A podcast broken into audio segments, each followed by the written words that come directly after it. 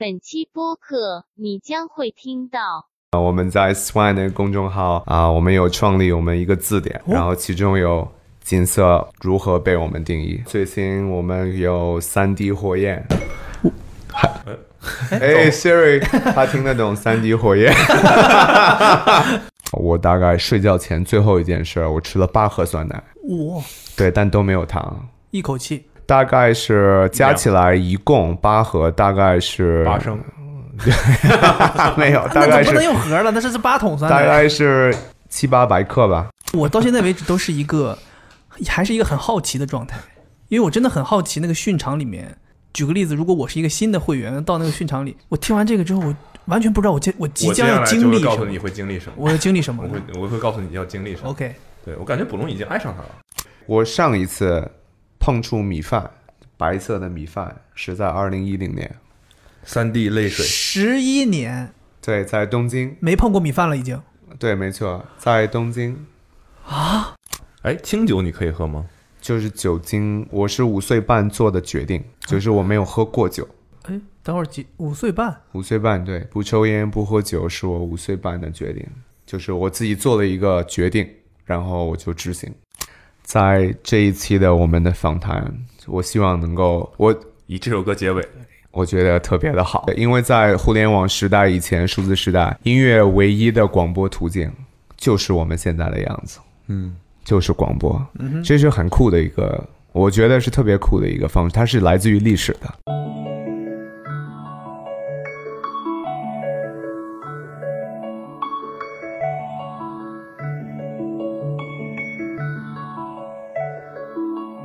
Hello，大家好，欢迎收听今天的 Awesome Radio，Radio。耶、今天没有多余的话，必须简练。必须简练。今天是微醺访谈，我们简称为熏谈。熏谈，熏谈已经很熏了。对，然后我们今天邀请到了一位非常特别的嘉宾，每次都这么说，但今天真的很特别，特别，但是某种意义上来讲，算是老朋友了。老朋友。嗯，对我，我甚至还是他们的会员。来，我们先请他自我介绍一下一下，让你们感受一下。OK，哎啊、大家下午金色，我们在 Awesome 啊、我是大漠海 TDZ Swan 原理，Yeah，这就是我。OK OK 对，刚才这个真的不是用谷歌做出来的声音，这真的是一个人在跟我们讲话吗。对，来，我们就根据他哎我们是不是要解释解释一下，要不翻译一下他刚才说的是什么？你刚才说下午金色，金色为什么是金色？金色其实是一个一个词，但是能感觉到金色，比如说太阳的阳光，比如说在电影当中，甚至在古典艺术的绘画当中，你看到了很多表达美好的愿望、愿景、祝福以及问候一种情绪。所以在这么快节奏的都市里面，金色足以代表一切的问候，比如早上好、下午好、你好吗？祝你一切顺利，等等等等等等。所以金色够新时代的语言，零和一数字时代的语言。OK，所以有你你身边有朋友这样问过你吗？就为什么说金色？有人问过吗？有，当然有还，是大家就假装懂了？就有有人问过 有假装懂的，也有有假装懂的，也有也有真的问。就为此呢，我们在 Swan 的公众号啊，我们有创立我们一个字典，然后其中有金色如何被我们定义。哦，有原来有字典啊！对，然后它会持续的更新到最新，我们有三 D 火焰三 D 火焰是什么？？Three D Fire，它来自来自于有点儿中国在以前的故事里面有，比如说三味真火啊，等等等，它是一个很抽象的东西，就来自于不同维度的火焰，那连续着我们的一种核心的精神，叫做自动粉碎，以粉碎以。达到新建立新的秩序，有点像那个过去日本的漫画《圣斗士星矢》那个一辉的状态。嗯，就一辉每一次变强都是凤凰涅槃，差不多这个意思吧。我觉得这个比喻还是挺直接的。OK，三三 D 火焰，焰 3D 火耶三 D flame 就是一个落款，对，就是美好的愿望。我们就是 sincerely 对对对对。呃 yours 对，best，love 嗯，哎，Siri，他听得懂三 D 火焰。对，就是这种东西。对我们还有首饰，所以一连串的首饰，每一随着年份的增加，随着我们的精神的发展，首饰也会变得越来越复杂。我们会用在球场上，我们也会用在篮球场的，你让你会感受到，哎，三 D 火焰。如果那个不同国家人的，哎，Free D Fire，对，情绪是很很有意思的一件事情。OK，所以你知道我每次见他，我都会非常紧张。为什么？信息量太大。我对，我在我在公司脑海中迅速的在思考，我我跟他 handshake 的顺序是什么？我超紧张。嗯，对，我就是我们大概正常的 handshake 之后，刚才是怎么着？先要这样一下，对，先要当然最最嗯传统，先要握，然后拳、拳、枪，枪对，三 D 火焰、三 D 火焰，这哦什么？这是。注射了。注射，对。对，对，现在熏注射是注射在太阳两个太阳穴，对是让你提的特别好，其实这也是。可能一会儿我们会提到这个，我们称之为机能摄入是新时代的东西。但其实我们的精神，我们自己，包括你在 NBA 球场上看到很多啊、球员在开场前有很多莫名其妙自己的序列，但这些序列其实它并不是真的做给别人看的。跟我们的三 D 火焰或者金色差不多的意思，其实是在那个时刻你进入到了完全自己的思维空间里，是最重要的。当然，还原到竞技运动场上面，竞技运动最重要的就是能绝对进入自己的空间，完全屏蔽周围的一切。所以。啊，不管是詹姆斯也好，大家熟悉哈登也好，或者库里，每个人都有自己的性格和方法去进入到那个空间里。如果你进入不到，你会被周围很多事情去影响，你没有办法有特别稳定的输出。OK，对但我我的理解之前一直是这个事情只有我们两个人知道，嗯哼，有点这种这种这种感觉，就是是我跟固定的人有我们固定的 handshake 的方式，没错，对我跟任何一个正常的陌生人。我可能只能用最基础的、大家公认的那个，就呃一个也拥抱，就对对之类的。没错。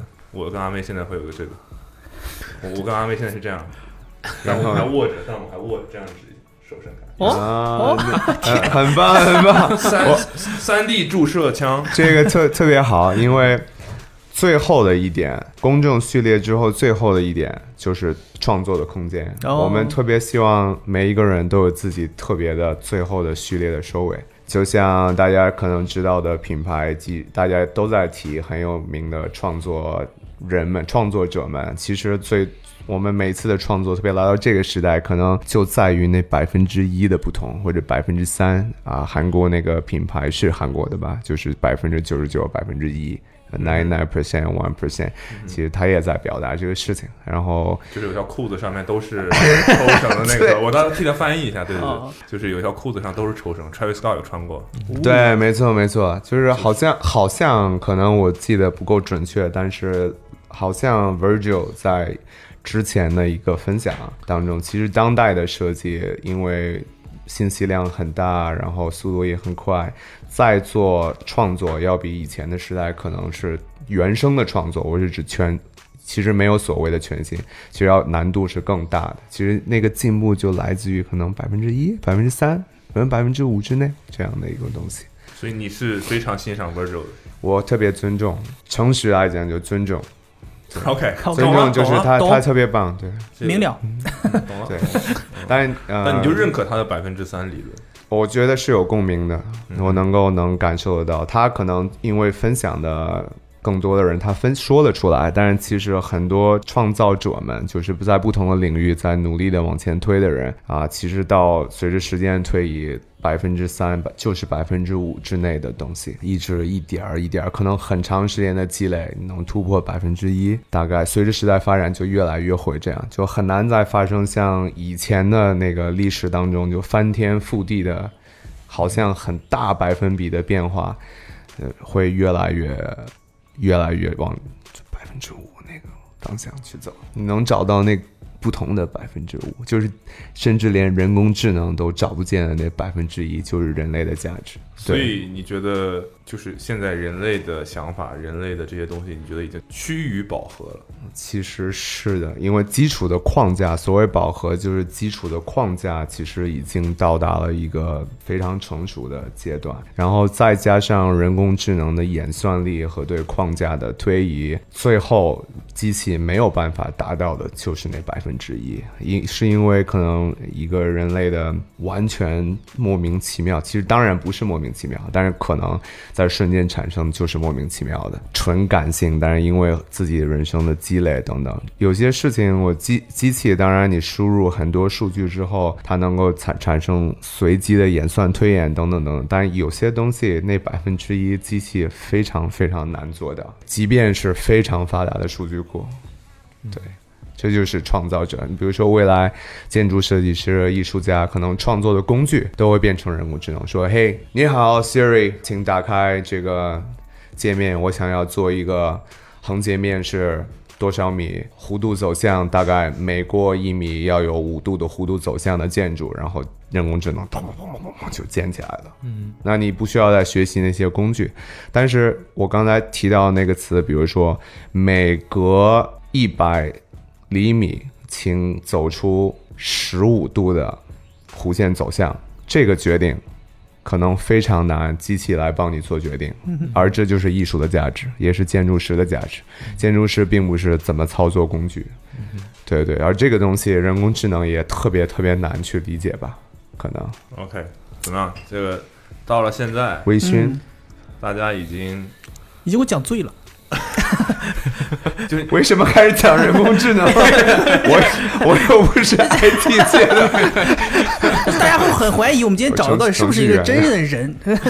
但你知道我你有留意吗？嗯，他没有说呢的吗吗？那些多余的，用我们话叫 lander。对对，他说话完全没有这些东西。可能就是因为这个原因，有很多人觉得啊，你说话很快。对，到现在大家应该可以感受到一丝我们今天嘉宾诡异气场和他的风格了。确实，我能体会到。从现在开始，不要再有奇怪的觉得诶这样的想法了。没有了，没有了，一点都没有。已经，你已经进入了我们的四个的空间了。到现在开始，其实完全没有问题。我觉得很好懂，嗯，很好懂，很好懂。OK，对。哦，你刚才为什么发出这个声音？怪怪我了，怪我了！不，刚刚才说了，不应该有任何的惊惊讶。应该说金色，金色肉体，金色肉体。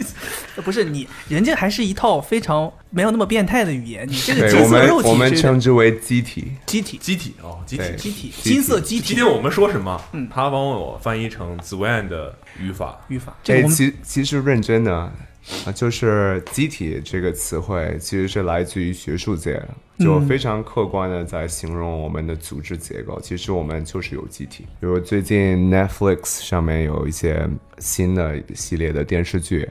其实总在表达我们对未来的探索，包括其中有一个剧啊，他在讲那个时代人们对宗教已经突破了，基本上科技已经可以突破了宗教的范畴。简单说呢，就是你可以将你的灵魂和你在生活在以前所有历史的数据，全部都可以备份在一个芯片里。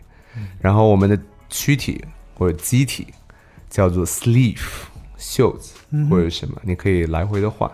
那这个权利当然有财有财需要财务的支撑，需要社会结构的权利的支撑，所以它会形成一种新的社会结构啊。白话一点讲呢，就是啊权贵，然后。混沌的世界差不多，然后当然，混沌的世界里面充满了人性，也要去挑战权贵。权贵为什么你们才有这样的权利？你们还可以选你们的遗体，然后你们的机体有什么样的配置？你的在运动力的方面，你的 DNA 支持你什么样的机体的表现？你能做什么样？还可以选。对对，Cyberpunk，差不多这个意思。或者那个叫什么阿丽塔？阿丽塔，对对对。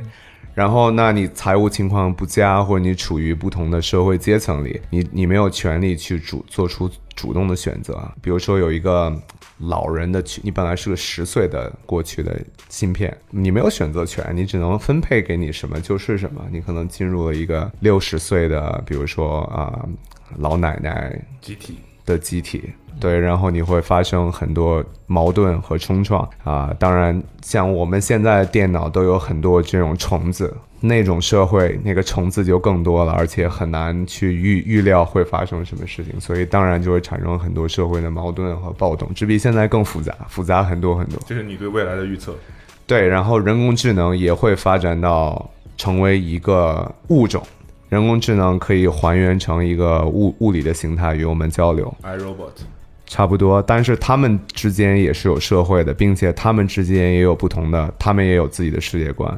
有一个世界观是，就是很机器的世界观，说我们的能力就是比原生生物要强，我们的运算速度，我们的等等等等。他们里面也有那种革命者，叫 rebel，说我们要，我觉得人类社会是对的，我希望自己是可以有感情，我能感受得到他们，所以他们之间也会有争端。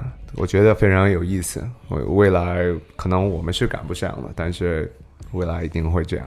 你这些想法是来来自于哪里我这些想法来自于？Netflix，来自于我在大概十岁左右的时候，我对摩斯电码很感兴趣。我我不知道为什么我感兴趣，我只很感兴趣啊，包括对当代社会数字世界当中完全用零和一在描述所有的事情，文字、语言、画面、动态影像，甚至到气味、声音等等。我一直在想，为什么电脑是能这样的？它的序列到底是什么关系？为什么二进制就两个数字可以能够模拟这么多？然后我也莫名其妙的。就对阴和阳很感兴趣，这并不代表我有道家的宗教信仰，我并没有，我只是在嗯阴和阳为什么要有？因为我们看过很多小时候的电影啊，比如僵尸道长啊，都有什么八卦阵呀，然后算命呀，还有这种东西。后来逐渐呢，我个人的认知就是我能理解到这些东西实际上是东方的数学，事实上所谓的八卦阵还有这些东西其实就是数学公式。只不过它的表达方式更抽象，而比零加一或者 x y z 或者各种符号要更抽象，是纯属于东方的方式。那么水平很高的人其实就是数学家，只不过我们东方的抽象呢非常难成规模的传传递和教育，但是可能西方呢在总结规律和数学和秩序的方式，能比较被容易的传导给更多人来进行教育。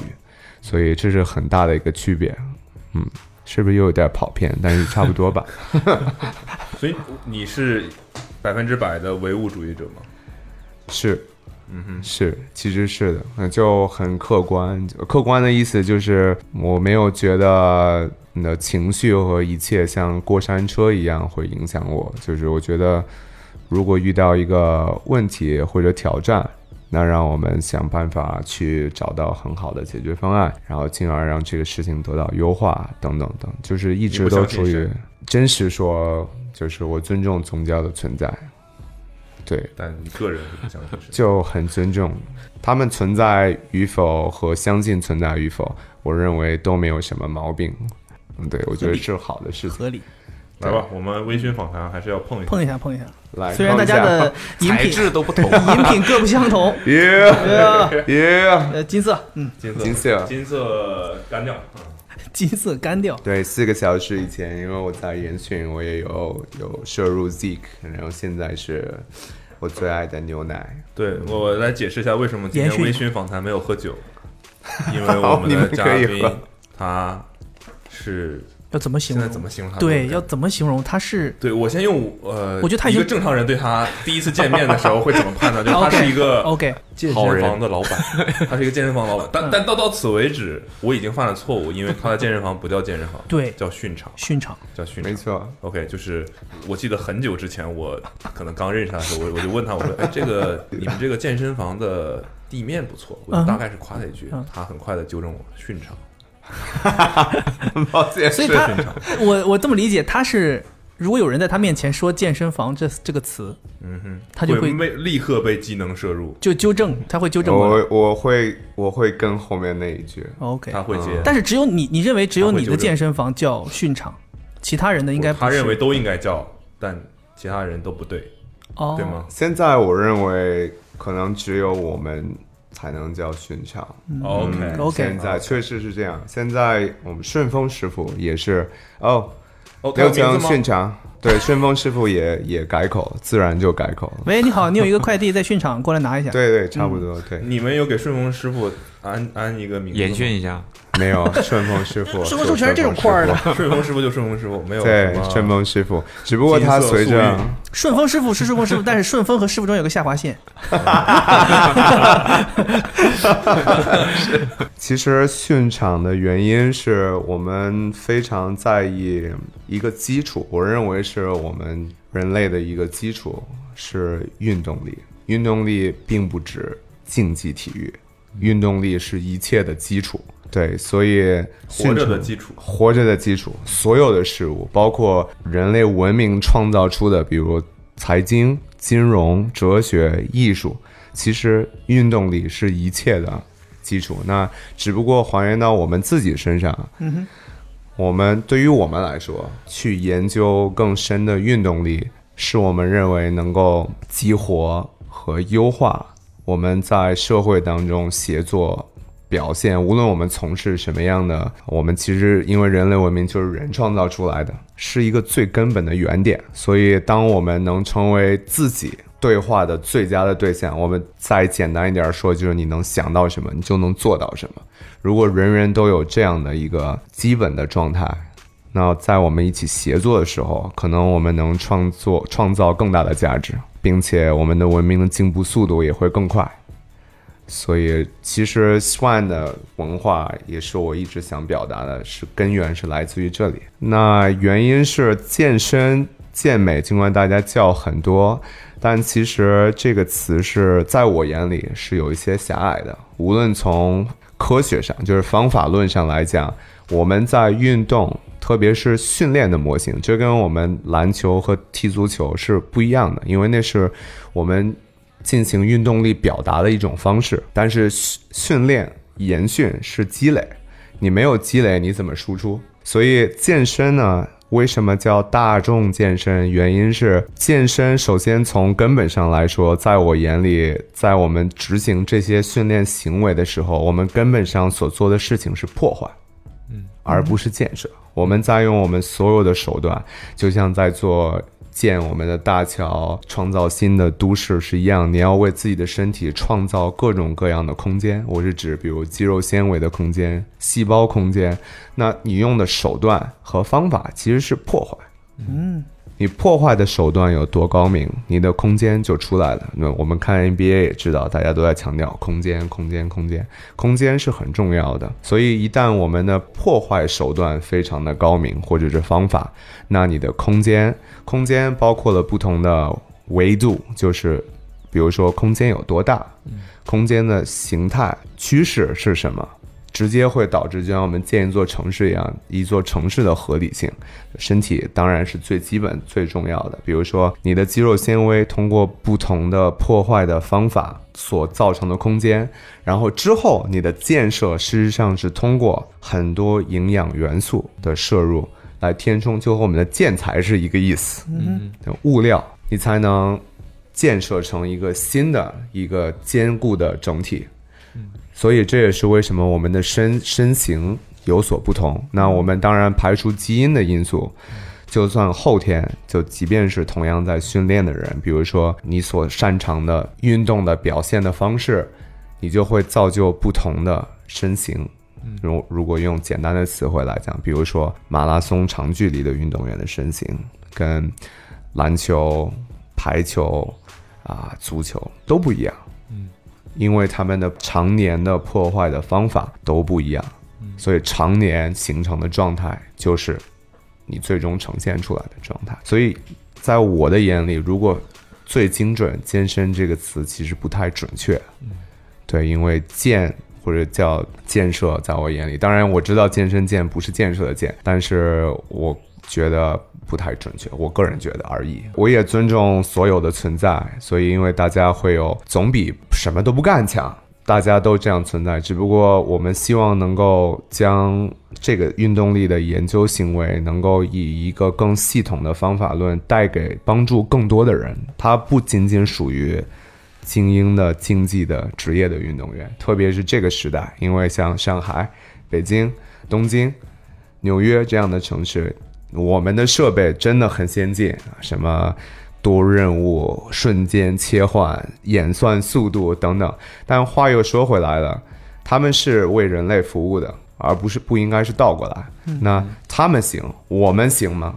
我们能跟得上他们的切换速度吗？我也想每天干一百件事，我们行吗？这是一个很大的问号。包括两个方面，一个是你的大脑能力、精神力，第二个就是我们的机体力。比如说，当你特别饥饿的时候，你能挨得住吗？你的身体能进入到一种像我们电脑一样节电的状态来继续工作吗？这些都是问号。你是想要挺多的，但你 你能跟得上吗？但是同时呢，有趣的是，我们就是想要很多，就是人类世界就是这样的。那所以，之所以这样倒推回来，所以我们需要让我们自己的机体，还有我们的精神，通过。研训最根本的，我们我们叫研训，是因为我们强调大脑作为先。呃，在在这里注释一下，研训的研是研究的研，不是严格的严。对，注释完毕。没错，是的，研究的研，就像它就是研究的第一个字，是一个意思啊。因为我们也在其他领域里听过很多人分享说，你要方向正确了，后面的才对。因为这个时代只有努力也是不够的，努力是这个时代的根本，因为基本就是大家都很努力。那在这个基基础之上，你能找到更精准的方向。所以我们强调研这个词为先，然后才是训。嗯，那健美就更不是了，因为健 健美是一个，呃，在学术上其实是肌肉增量，就是当你的内脏功能就是是一个正常人没有问题，只不过是因为今天很多人丢失了基本的运动力，先别说进阶了，既然基本是倒退的，所以才要去所谓的有氧啊、心肺。其实第一层级是我们的内脏能力，我们是否能带得动。我们的身体，所以你会看到很多人很热爱跑步啊，真的等等，因为那个感觉是我们的基本。第二个层级呢，就是肌肉增量，肌肉增量就有点像我们建这种跨海大桥或者楼宇，它是一个根本的客观的物料和支撑你一个很稳定的基础的状态。然后再往上走有两个阶段，再往上走就是我们叫做功率的输出。无论是我们的力量、速度，还有等等，我们拥有了很好一定的基础。那我们的最大功率是多少？我们要测试，就跟芯片、引擎是一样的。第四个阶段才是你所热爱的专项运动的运动技术，因为你没有好的基础，你去研究什么专项技术，你没有办法去理解专项技术当中的更多的层次，比如说篮球。Step back，为什么？然后那个 step back 是怎么做的？然后起来的稳定度，你的核心是否够稳？别说 step back 什么后撤步，你就是原地，头能不能很稳？你要加了脚步，那其实是更难的，其实是更难的。当然，如果你只是模仿那个动作，就没有。如果你应用不在球场上，或者是在竞技比赛，那它有什么意义呢？哇，也许也有意义啊，也许有娱乐的意义啊，对。对对，很谨慎，很谨慎，很谨 慎。对，大大师这个名号不白叫。中文，中文，这一点就是 骄傲，骄傲，骄傲。别的，别的是不敢说的。三 D 火焰呢？对对，中文。所以我替他大概的这个总结一下，也不是总结一下，就是他丢掉了一些信息。我以我的一个消费者的角度，先给大家一个会员会员的角度呗。对对对对。对，感觉你们两个都没怎么说话呀。因为我们我很认同，不，对，认同是一方面，认同是一方面，我很认同。另一方面，我到现在为止都是一个，还是一个很好奇的状态，因为我真的很好奇那个训场里面。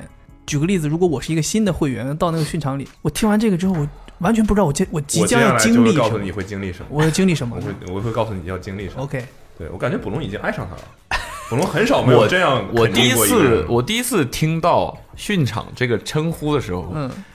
也觉得有点酷，然后后来我会觉得好像我还挺认同的。嗯，这个名字，这个名字对于我们在那儿做的事情来说，是要比健身房更准确的。哦，对对对对对对，那到到现在呢？啊，到现在已经跟他聊了一阵子之后呢，我觉得精神上已经有，已经机能被摄入的感觉了。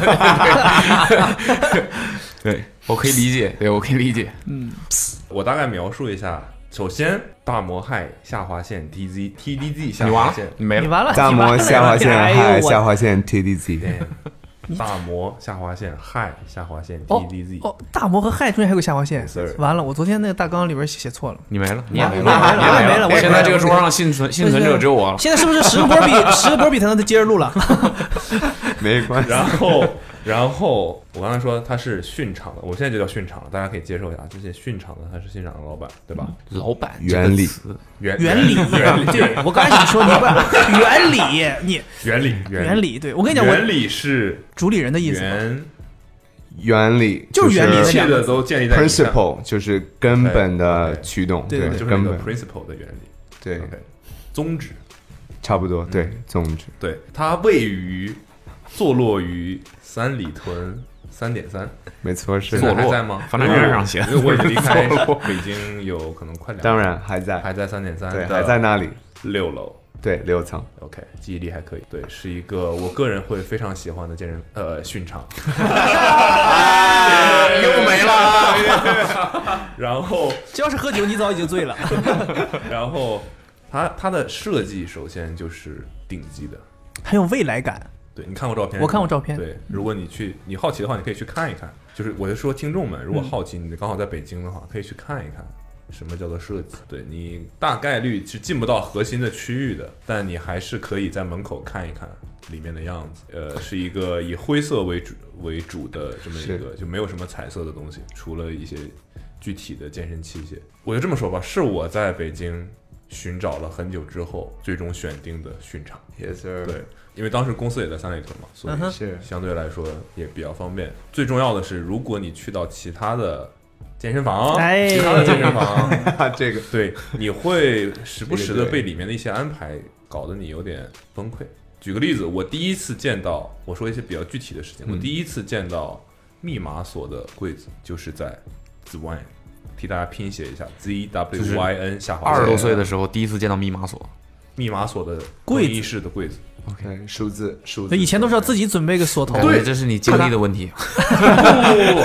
在那个时候，在那个在那个时时候。大，概那是哪年？现在很二零一一六一六年。一六年左右。我跟你说，那时候绝对没有，嗯。因为我当时就是从别的健身房去到了他的训场。哦 OK，是是对那个时候我，当时开始进入那个我跟你讲，就这个柜子这一点就足以让我在他这儿加入研训了，省个锁钱嘛，那不正入园入园，入园 入园啊？入园是什么意思？就是就是加入训场。办卡了，哦入，sorry，园办卡办卡对，开单了呗，in the park，开单了。然后它的地面的材质我特别喜欢，嗯，我相信你们应该是甄选过的，是波龙，什么材质？德国波龙，德德国捕龙，德国波龙，是他的名字，这是在下，正是在下，他是是不，他是德国捕龙，你是中国捕龙。暴露了吗？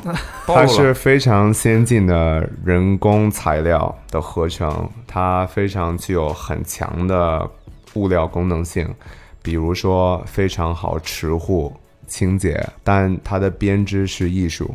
它有点像我们之前熟悉很多年前 BV 的编织，对，但它确实用人工合成的环保材料，就它有点像榻榻米，对。它是聚酯材料的吧？对，然后是硬的，但是硬中又带的软，对硬中有一些弹性，你看上去它像什么？像胶？有点像榻榻米，对。但是是胶版的。胶板榻榻米。对未来的榻榻米，因为榻榻米你会感觉很历史、很古朴，嗯，还有点但是脆弱。它的它的感觉其实很未来，就是很序列的感觉，就很硬。那你踩上去呢？踩上去就是要比目前我去过的任何一个健身房的体验都会好很多。有点好奇。对，而而且且我们很爱那里，我们自己很爱那个贵吗？我们聊个俗一点话题，一平米多少钱？呃，你指什么贵吗？那个？那个地面。那个地面有点贵。有点贵，能给我们个参考吗？啊、我忘记了，但是有点贵，我真的忘记了。那个地面其实下面还有秘密，里面的夹层嗯哼，是我是 LG 大家熟悉 LG，可能以前是电视呀或者这些东西，电子产品，对。但是其实因为我们是我想要它很优雅，看起来非常的优雅，很舒服，在视觉上还有不是那种就哦那样。夹层是为了抗冲击力以及噪音啊，包括低频的噪音、高频的噪音，所以 LG 其实是有这种人们看不见的，但是里面我们有两层，然后缓冲材质，没错，整场不仅仅是你看到那个纯粹力量，就 Pure Strength 那个平台，那是上面又一层，因为那上面将会有更大的冲击力。但是我们希望整场都是有对我们的楼下的邻居、对环境尽可能的能做到我们能做到的友好，然后也能对于在里面的训者，我们称为训者，训者，啊，嗯，对。前训者，对，能够更加的，对，更加的专注在自己的行为上，尽可能不被一些设置设置的动作而纷纷纷扰你的精力，这是我们的愿望。这是它的地面细节。当然，墙面有一些玻璃啊，然后有一些网格、金属的东西，就是能感受到他们花了很多心思在设计。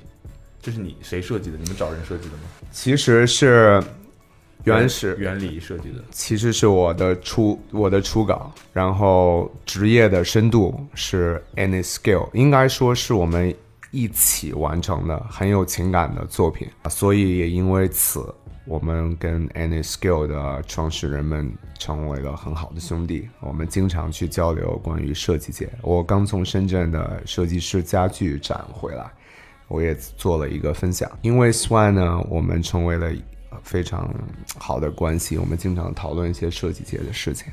那他们也在 Swan 研训，所以他们也成了训者。那其中他们比较高级的啊、一位设计师，对于运动的理解、运动力的理解一直在进步，所以幻化到就是比较实际的他们的业务的角度。从我们开始，中国有很多的健身俱乐部开始去找他们，去设计健身俱乐部也好，工作室也好。对，这也是我这次在深圳分享的一个课题，就是关于，当然他们的定他们的主题叫做破戒、破戒再生或者叫创造这样的东西。那什么是设计师的破戒？那其实设计师是一种职业，他懂得运用工具。但是话又说回来，我认为设计师最大的阻力和去冲破自己的界限，是来自于对某种行为的认知的深度和广度。因为所有的设计都有一种或多种的支持我们行为的目的。对，如果你不了解那种行为，而你了解的很浅，你没有办法去设计出给出最合理的设计。嗯，有些事情用想象力都没有办法完成的。嗯话又说回来，Yes，对，地面说完了，然后整个的是就是还有一些玻璃的元素。总而言之，我无法用一句话去形容，但如果你在乎设计的话，你在乎材质，你在乎这种组合各种各样的配合整体的感觉的话，你进到他们的训场，你会觉得非常的，这真的不是一个广告，我觉得这就是目前我去过体验可以排得上 top three 的空间吧。是我们也获得了红点设计大赏。它不是某一个东西让你觉得很好，而是所有的小的细节都处理得很好，让你觉得就你知道有些东西它是很宏大的，但你去看小的细节的时候就会有很多问题。它不是一个这样的东西，就连密码锁的那个按键，如果没记错的话是金属的。是，对你现在去，即便你去上海比较好的像 Pure 这种，那个柜子都一塌糊涂。就是它依然是可以用的，没错，没问题。但就是它是一个闪着蓝色背光的，上面是亚克力的按钮。嗯，就在这种细节上，反正对于我来说啊，我是非常享受在里面看到的这些东西，包括你用的沐浴露、洗发水的品质，可能都都没有办法相比较，就是这种感觉。然后我加入了之后，我不不不不，我入园了，入园了之后入园之后，觉悟还是低呀、我入园了之后，我觉得是因为太久没有研训的原因，哦，是吗？对吧？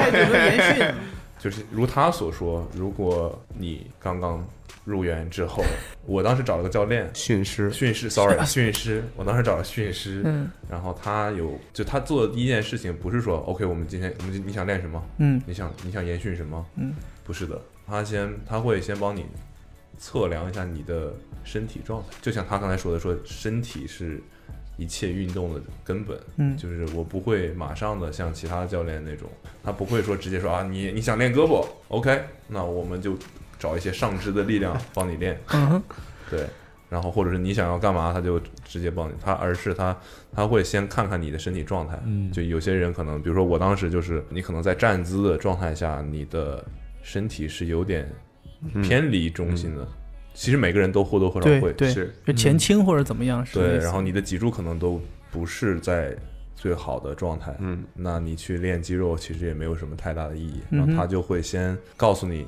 你的，你甚至要纠正平时的坐姿或者一些习惯，嗯。然后尝试去做一些不同的锻炼来把它矫正回来，然后可能他才会让帮你，也会同时进行一些各种各样的训练，根据你的需求。我我当时其实就是退休的大学篮球运动员，然后太久不运动，然后想要恢复一下身体状态，嗯哼，所以我大概有我的一个方案，然后他也会有一个非常详细的数据给你，对，所以你就会觉得它不像其他的机构让你锻炼、锻炼、锻炼，嗯，可能所谓的训师或者是教练就是帮你辅助完成一些你自己没有没有办法做的这些项目，或者他告诉你做什么，嗯，而是说他会把这个逻辑给你讲清楚。就像刚才他分享的所谓的破坏空间，然后再填充的逻辑，我觉得很多人最大的问题就是，嗯，我健身我就不知道在网上或者是我以为的是怎么样的，他并不清楚这个东西是怎么回事儿。于是乎，包括甚至你想减肥，嗯哼，嗯。有绝大多数人就是不吃东西，嗯或者是猛锻炼，或者是有一各种各样的什么代餐之类的。其实，之所以有各种各样的方式，嗯，流传的这种东西，其实都是错误的理论知识导致，或者说你根本就不知道理论知识，导致你的方法是有问题的。一旦你知道了，你做的任何行为就就指向你知道的理论知识，你会发现效果非常明显。但你选不选择去极端的去那样去做，那就是看你自己了。嗯哼，对，所以有一阵子我我在控制饮食，嗯哼，然后刚好我们一起去没错，日本，对，我们在一个饭桌上聊天，然后他就是要求比较高，就像现在他要喝牛奶，对，就是他一定要，比如说我的吃的东西我要什么标准，我不吃什么东西，我要吃什么东西，嗯，他的他的摄入都是有标准的，是没错。对，不过我认为我不矫情，就是我没有特殊要求。我的意思是，我说你好，可以麻烦给我一杯水吗？就是热热水，嗯，我需要来自己去涮。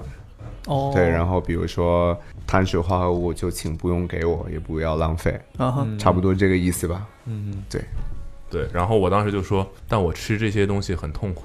我现在很多人也是这样，嗯，然后至今我都还在跟我身边的朋友说，就说你之所以觉得这个东西不好吃，是因为你没有认真的去享受它。这话我听过，对，对 是。是，但这句话的原理是原他，哦，嗯，就是他当时在吃一盘青菜，类似于很沙拉，素的吗哦沙拉，纯素的。然后我说，我当时就聊天嘛，大家在一个桌子上，在一个活动上，我说，你吃这个你不不觉得难受吗？嗯他说没有啊，我觉得青菜很好吃，并且他桌上可能有类似于三四种青菜，你知道一盆沙拉肯定有有这个菜有那个菜对嘛？对，对，就他说你如果很仔细的，或者说、嗯呃你习惯这样的饮食结构之后，你能尝得出不同菜之间的差别、味道的区别。嗯哼，对，它就像不同地方的牛肉一样，对你来说也是有区别的。没错，是的。对，然后 我有尝试的去感受，但这个东西是建立在一些前提之下的。就好比我每天都跑马拉松，我可能今天跑一个五 K 对我来说是没什么感觉的。嗯一样的，就是你每天如果都很重油重盐去吃东西，你当然是吃不到那些非常细小的差别。没错，就是的。所以我们就拿这个举例子吧，来证明一下原理的这个标准。嗯，对，就是说，如果你认为减肥的，嗯我相信很多人很在意这个事情。嗯，必须的，嗯减肥的原理是什么？如何才是比较好的方式？嗯嗯，减肥。的原理，我最重要认为是膳食管理。嗯哼，其实运动都排第二位。那所谓膳食管理，具体一点儿，从技术上就是少摄入在我们中文当中所称之为的主食。嗯其实国家营养局也有在做这个方向的努力，只不过要用啊更多人听得懂的话，比如说吃一小碗主食。嗯哼，他们不会说蛋白质，会说可以吃肉类、蛋类这样。那过去的国家指引的金字塔结构其实是完全被颠覆的。嗯哼，那具体膳食管理，比如说你要，如果你对你的碳水化合物的摄入，碳水化合物我不知道这个词没有问题，我相信没有问题没问。题当大家所有现在已经非常的所有当大家在购买从去超市，请学会我分享给大家一个小贴士，就是请认真阅读标签。嗯哼，凡是配料表中带着白砂糖的，尽可能少摄入。如果你能做到，嗯，你可以选择三氯蔗糖、赤藓糖醇，会比白砂糖更优化一些。如果你一下做不到，就是完全你觉得我喜欢吃甜味儿的，因为今天食品工业也很发达，事实上，所以不需要担心。第二点就是深度油炸的食物是确实要停止。就不是少量摄入，是停止。停止，你会有很大的、很好的感觉。如果你能持续的做到停止摄入这样的食物，你会感谢你自己，或者你会珍惜每一天更多的时间处于一个非常良好的状态。比起吃饭那个时间的状态，我自己会更享受我一天二十四小时活动时间，比如十二小时加到十六小时，我可能百分之九十五加的时间我都非常的精神，状态特别好。所以，深度油炸的食品会影响人的精神状态。当然，你摄入的都是很难被身体和代谢掉的脂肪的结构，都不是就是三文鱼大家说的牛油果这种非常有益的脂肪。不过话又说回来了。有益的脂肪也是脂肪，就是大家千万别就是一听到有益，然后说那我多吃点吧。然后包括曾经流行的就是它一定会很快的消失，大家都听过 keto diets，那个怎么翻译？生酮啊，对对对，生酮。生酮是什么？猛吃。就是不只吃好像只吃脂肪，类似于。就是如果不太不太严谨的认知啊，就是不太严谨的认知，其实生酮是有自己的严谨的东西，但是传到就是更大范围之后，那已经就被稀释了特别多了。不太严谨的认知就是我可以接受吃脂肪，比如说我就爱吃韩国烤肉的五花肉，我终于给自己找了一个特别合理的依据，说你看是吧？我生酮，我不吃米饭没问题，我就不吃主食，但是我就是爱吃五花肉。嗯哼，你看人家都说了，是不是？那让我们走起来。服务员二十份，对对，但是其实这也是一个悖论。我们身边有朋友，因为特别是喜欢探索新事物的，就很容易进入到就是哦哦，这个东西我、哦特别的棒，我就爱吃坚果。我就是特别爱吃，我可以不吃米饭，但我每天得各种坚果走起来，小花生米啊、腰果呀。你生酮这很理论依据很扎实，是不是？对对对 人家都说我有，指南。然后按 Instagram，你看，你看这个，那他们都这样，那我也这样，其实很危险，这样很危险。就油脂摄入太多了。你你 Instagram 大家都知道媒体，你不知道他生活真正是怎么样的。嗯哼，你这对，所以生酮这种总结出来的东西也很快会消失，因为食物所有的食物都是有意义的。嗯，所以你只需要知道什么时间、什么剂量啊，不是不是剂量，什么量，嗯嗯，以及其中所包含的营养元素的剂量。对，为了你的状态，以及为了你的你对文化的追求，比如口感，其实是文化，这个不叫膳食管理，这个叫做饮食文化。这是两个概念，千万别混淆。膳食管理是纯功能性的，就好比一双高表现的篮球鞋，它一定有上下文，它一定有为什么，除了表面上看到的东西，其实是一样的。那至于形态，那更高级的膳食管理形态，就是在文化上，比如说我们中国不同省份的料理，其实都能做得出非常具有膳食管理性的东西，就看你愿不愿意动脑子，用智慧去创造新的东西。比如说，甚至东北小鸡乱炖，呃，鸡像小鸡炖蘑菇，对，非常的可以被得到优化。比如说，如果你用去皮鸡腿肉，如果你用日本生产的赤藓糖醇，你将粉条用魔芋作为根本来制成的粉条类、粉条状，嗯，然后用很好的低盐的酱油等等等等，其实最终呈现出来的文化，东北小鸡炖蘑菇，它是文化，东三省文化还在，文化还在，膳食也好。对，但膳食管理又能做到，所以这一定也是未来膳食的一个方向。呃，这个日本料理、中国料理、韩国料理、地中海无所谓你是哪里的人，拉丁其实都都有，但很重要的是蛋白质的摄入。蛋白质的摄入其实是非常非常重要。随着我们年龄的增长，这跟运动都没有直接的关系。我们主要就是由蛋白质构成的。蛋白质是我们中国近代饮食结构，或者叫从古至今，其实是相对缺少的，因为大多数人都是以主食、主食、主食主要的食物。对对，所以这个是我们的长辈一直告诉我们的，但是没有人能告诉我们为什么。我们说哦，好明白，那就这样吃吧。对对，特别是比如北方人，有很多省份都是以碳水化合物为生的，嗯，它的它的前菜、主菜和后面的全都是主食。打个比方，比如说山西 面主食，菜炒土豆丝，收尾年糕、炸糕，脂肪加碳水碳水化合物，嗯，蛋白质在哪里？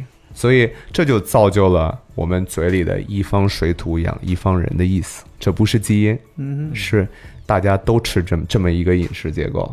长久以来，那个地方的人咀嚼习惯、消化、身形都都是趋于一致的啊、其实这就是很客观的科学，并并不是玄学。嗯哼，其实你能找得到原因的。啊，OK，对对，所以膳食管理当中，青菜就是刚才呃阿茂也分享，我们在日本的时候，我顺便提一句，我吃非常多的肉，比如说昨天晚上啊、我大概睡觉前最后一件事儿，我吃了八盒酸奶，哇，对，但都没有糖，一口气，就一直一口气。对，差不多合起来，因为比如说呃，八盒，每一盒的量是大概是加起来一共八盒，大概是八升，没有，大概是不能用盒了，那这是八桶酸大。概是七八百克吧，差不多。如果用那个中国的适量单位，应该是一斤多吧？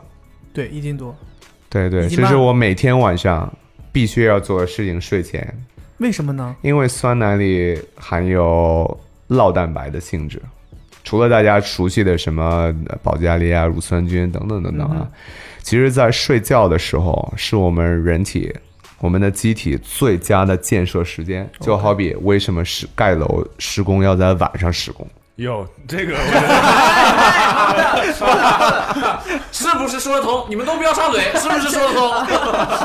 对，差不多就是我们身体进入了一种自动修复的状态。睡眠嘛，大家都知道，休息休息是为了第二天状态更好。其实，特别是在我们研训后，你的空间出来了，但你得有材料呀。嗯哼，你晚上修复时候没有材料，你的效率会大打折扣的。你必须得给予对的材料，你还不能乱给。嗯，那蛋白质和我们宏观一点说，全部的氨基酸谱系，包括金属元素等等，就是建设的材料。如果你错过了这个时间，不是说你不能，不是说你不能修复，嗯哼，但是修复的效率会大打折扣，错过了最佳时机。差不多这个意思。嗯对，进而会影响你第二天的状态，所以这个是，这也是科学的。那你对酸奶有选择吗？就市有面上买得到的。一定不是风味调味乳，嗯哼，就是请注意观察瓶子上的字样，因为所有的食品工业，我当然理解，就是能够为了让大家都能购买产品啊、很多数的品牌或者商家都会选择，就是啊，大家喝不惯这。其实真正好的东西来自于酸奶，来自于希希腊酸奶，就是大家所讲的 Greek yogurt，里面基本都是通过乳制品的发酵，所以。但是，请大家购买的时候呢，看那个瓶子正面，如果上面是什么什么酸奶，下面写风味调味乳，嗯哼，那在严格意义上就是饮料，嗯，它不是酸奶，不是酸奶。不能叫，在我眼里它不叫酸奶。OK，就像果汁也有，纯鲜榨不是也有什么会有叫什么饮品的，嗯，对，所以一样的，它不是百分之百，它不是对，所以这对，所以这不能叫真正的酸奶。嗯但随着我们知识量越来越多啊，然后随着嗯也越来越多的人开始去喝、去探索什么是真正酸奶，所以比如说，相对在北京、上海，比如说某些北京朝阳区啊，在超市里你就能找到更多真正的酸奶，因为人们在学习，人们在成长。上海当然也是。对，相对比如北京的西城区啊，可能南区的超市里可能就难一点，因为大家都觉得啊不好喝。嗯，就好比很多年以前，当大家第一次接触真正的气泡水的时候，我是指真正的苏打水和气泡水，大家觉得是什么？我这什么东西？对，怎么能？但现在已经很很通常。对，所以这个大家都明白。而气泡水里面也顺带分享一下，气气泡水也有两个不同的级别。嗯哼，就一个叫真正的，凡是大叫 soda，就是人工灌气。OK，然后像 像像对我们桌上摆这个呢。sparkling 的意思、嗯 s p a r k l i n g 是自然的天然矿泉水。所以这些在其实，在标签上都会有标，但是当然很少人去真的认真去看。凡是敢叫 sparkling water，嗯哼，它就是自然的，就是那个泉，就像矿泉矿泉，嗯本身就是带气的。但是凡是叫什么什么什么 soda，嗯就是人工灌气，哼，OK。把气打进去的。把气打进去，当然也没什么毛病啊。但是就是所以这是为什么 sparkling water 要更卖的贵一些，没错是的。所以有很多人都说，为什么为什么屈臣氏那个易拉罐一一块五两块钱，嗯为什么这个就十八块？对对对对对，当然是有区别的。所以你会看到，比如说巴黎水在大型的商超里，今天还有一个那个塑料瓶子的版本，嗯对更大的那个就是灌气的，有哦有，哦啊？哈，对，那个是哦我一直以为它只调味是 soda，它只是为了方便调味轻一点携带。就像 Vos 的玻璃瓶跟塑料瓶。塑。料瓶。就瓶，注意注意观察，就是注意观察，如果它后面的就是原生原原标签是 soda，就是凡是 soda 其实就是汽水。OK，那以后确实啊，那我能理解了。我以前是不太能理解。就是为什么它这样价格差这么多，或者是怎么样？我之前听说，在在日本可能你的那个如果是果汁，嗯哼，如果你的你不是果汁，你是果味饮品的话，嗯你是不可以把这个水果的横截面还是水果本本体印到瓶子上。就相当于误导消费了呗。对你只其实是的，对我忘了具体是横截面还是什么，就是你不能印，就是类似，其实这都是不同地方的对于产品的要求嘛。就是对，还有你是什么广告法。你就不能印这个东西，所以大家可以通过这个东西来区分。那从从膳食就是机体膳食管理的角度来说的话，喝气泡水会比喝纯净水要好吗？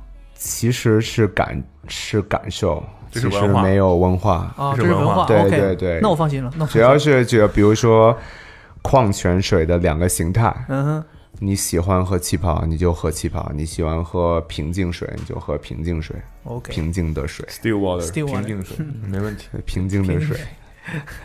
没错，所以膳食管理简单说，就好比啊、我们是以蛋白质为驱动的，就是我们一天当中更多的比例是，尽管我现在说的话可能被很多学习古典营养或者是这些人可能会造成一定的诟病，会找我的麻烦，但是我想分享给我自己的。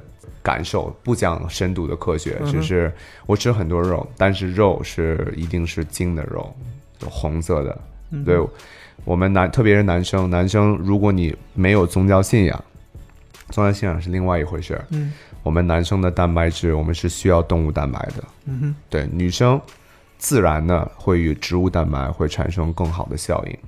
但是男生如果是长期的植物蛋白，你当然也能适应，但不是所有的人吧。OK，对，所以蛋白质对我们的重要性，甚至包括我们的骨骼、指甲、头发，包括我们年纪越长，却需要更多的蛋白质。这个跟运动都没有谈得上。你运动运动体就好比跑车啊哈，（sport car），当然大家都知道什么意思。你的功率 performance 就是大，你就需要更多，这个特别的客观。就比如说就是詹姆斯，好几个油，对老对，所以科几十个油儿。所以科技的发展和延训的方对人体来说，就是就像我们车设计车一样，最先进、最昂贵的超级车，一定是材料最轻，对地球损害最小，但是却能产生极大功率的这么一个情况。嗯哼，比如说我在说的有稍微的不靠谱一点儿，我们看过《北斗之拳》这个漫画，对吗？我们可能你看过没？有，是，北斗神拳。对对，有北斗神拳啊，我看过。嗯就是，对对，那个是有点儿就是很比较早的，对对对对，呃，里面三个兄弟，比如说拉奥是就像车里面的悍马，悍马大家都知道今天被淘汰了，它是来自于战争，就是战争用吉普，军车所以军车在沙漠，它是为沙漠和困难的地面设计的，电动化了是吧？就吃油，然后吃资源，嗯，但是你要在城市里开是为了什么？又吃油又浪费，对环境污染又大。所以，即便在美国，它也被淘汰了。所以，悍马一直在努力的更新，保留它的基因，然后新的时代应该是怎么样的？所以在提高，文化，把膳食改了。差不多这个意思。嗯不吃油了。对对，还有甚至大家熟悉的哈雷摩托，就是很多老的哈雷的忠实的追随者都感到很，就是很很不适，或者是对哈雷的决定，哈雷在往电子的方向走。嗯他们再也没有那种很重轰隆隆 那种感觉，就那种机油感再也没有了。但是大家都很担心哈雷会丢掉哈雷的基因，但我相信哈雷不会的，只不过是需要在时代的进化。所以呃换到人体上，机体也是一样的。就是如果我们要，比如说我的体重是，说很具体啊，我的体重是七十七公斤。如果我能输出的功率是体重的两倍和三倍，嗯，和一个比我重一点五倍能输出同样的人，可能我们能创造的价值会对这个我们这个社会的贡献可能会多一点点。当有需要的时候，嗯，对，差不多这个意思吧。蛋白质、微量元素、碳水化合物，但是营养学可能蛋白质。脂肪和碳水化合物是两种能量来源，有点像汽车里面的油和电。嗯，所以这也是 keto 诞生的本源，就是它运用了脂肪作为你的能源。嗯，有一群人是碳水化合物作为能源，对，然后蛋白质跟这两个，尽管是三大宏观营养元素，但它完全是不同的东西。对，这两个是能源，当然脂肪也有很多功能，比如说持护我们的内脏啊。我们的啊关节呀，还有这些，所以大家才鼓励去啊营养学去鼓励大家去牛油果呀、嗯三文鱼呀、鱼油呀这些东西。所以，如果想要合理的减肥的话，嗯哼，也不能完全不摄入碳水化合物和脂肪。没错，是的，但比例是需要调整的。绝食或者是偏激的饮食，并不是一个可持续性发展的方法。它会有短暂的，当然，你谁饿一周，所有的人饿一周，都瘦了。所有的生物，不仅是所有的人，对所有的生物，但不可持续性就是你到底是为了什么呢？一周之后呢？你有没有想过一周之后的事儿？两周之后呢？一年之后呢？你是想持有这样的状态呢，还是你感觉很糟糕，只是为了表面？我相信人们都盯不住。对，所以可持续性发展是很重要的一个词吧。也许这听起来有点中央、那个中央新闻，但是这个词真的是有意义的，就是你要想到很长久和持久，一个持续进步的一个路径。所以在比例上面，我个人会是蛋白质为比较大的比例，然后碳水化合物我并不是一点儿都不摄入，而我通常日常的工作行为或者是对机体挑战不大的行为，但更多的是挑战大脑这种，我也不太需要碳水化合物，我只吃一些，比如间接我们的胡萝卜，比如我喝的牛奶里其实都有良性的碳水化合物，对我的能量是有持护性的，我足以。除非今天我要接受，比如篮球比赛，篮球的严训，或者是我们抗阻的严训，你要举组很大的重量等等等等，那我一定会摄入。还有黑巧克力，百分之八十五加的配比也是非常好的能源供给。比如下回你们踢球，你们可以感受一下，OK，踢球前的九十分钟，嗯，摄入，比如面包是比较方便了，但是如果你想吃，比如说黑米啊、燕麦米也都可以，但面包比较方便，大概全麦、全麦的面包或者黑麦，也不用那么极致的，就是很纯正的欧洲黑麦，因为可能很多人吃不惯，那你就市场上买的全麦切片，可能你试试看，九十分钟前两片，再加上啊、两块儿黑黑巧百分之八十加的黑巧，其实你既有了油又有了电，所以你在踢两个小时的足球或者是两个小时的篮球比赛或者是什么，你会感受不同的。然后当然再加上 Zik 就更不同了。对 Zik OK Zik，这个 OK 技能摄入必须得顶上。这个我我好奇是要提前九十分钟这么久吗？对，因为你的身体是需要吸收的。我们跟飞机和火车、列车和还是有点不一样的。哦，我们是要整个过身体，然后身体去拆解，把食物拆解掉。我有的时候很怕是我提前，我我一般习惯可能提前个一个小时或者四十分钟六十分钟也可以，也可以，我怕太久它就消化掉了没了对，如果你比如说你工作排得很紧时间，嗯然后其实你不需要坐下来非得吃一个完整餐。注意，这里运动前最重要的是能源，嗯，其次蛋白质，但是比如说二十三克左右，比如一勺蛋白粉，因为你吃进去太多的东西，你还是需要分解和消化的，嗯，但这个不利于你的运动表现。然后蔬菜这种东西，纤维这个时候不推荐摄入，没有必要。OK，对，所以全餐也没有必要。凡是训练的时候，其实很简单，两片面包黑巧克力，或一块黑巧克力，然后如果条件允许，一些蛋白质，可能一勺蛋白粉。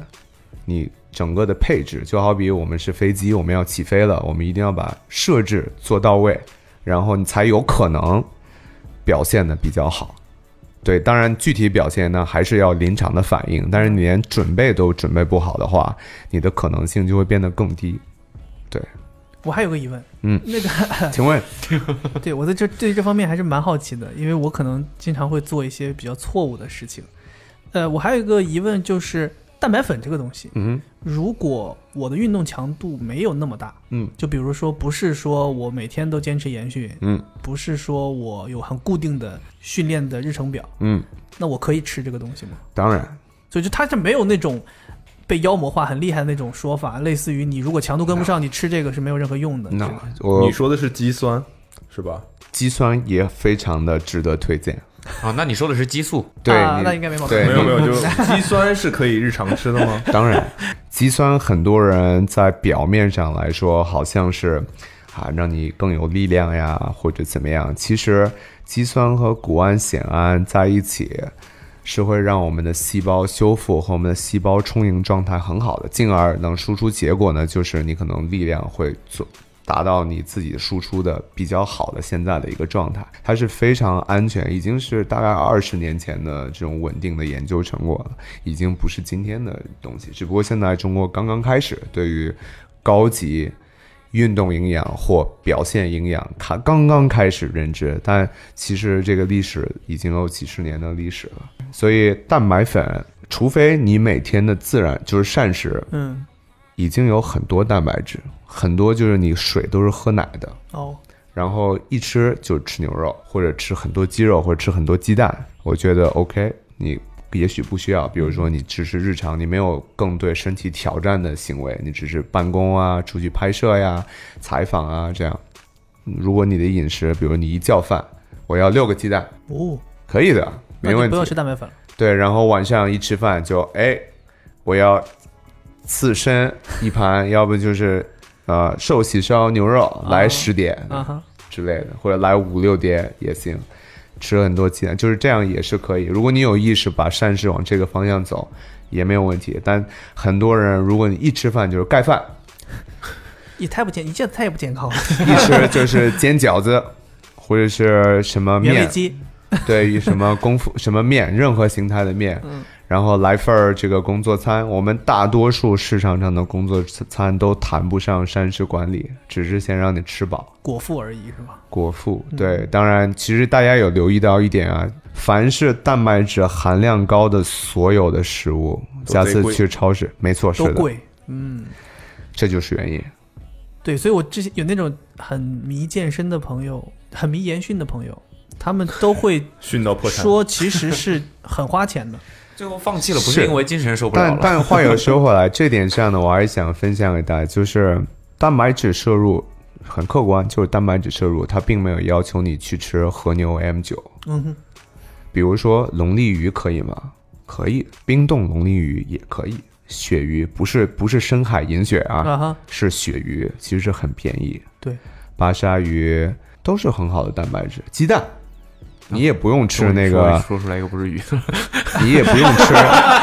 他他不吃鱼。对，比如说鸡，鸡其实很便宜。嗯哼，对，比如说鸡腿也好，鸡胸也好，当然很多人觉得鸡胸不好吃，那你可以吃鸡腿，鸡腿只要别吃皮就好了。对，啊，我是肯定不吃啊。嗯，然后很多蛋白质来源，鸡蛋你也你可以买那个笼子鸡，完全没有问题。嗯对，不需要只必须得买那种什么蓝黄生，对，什么日本必须生吃，你不需要。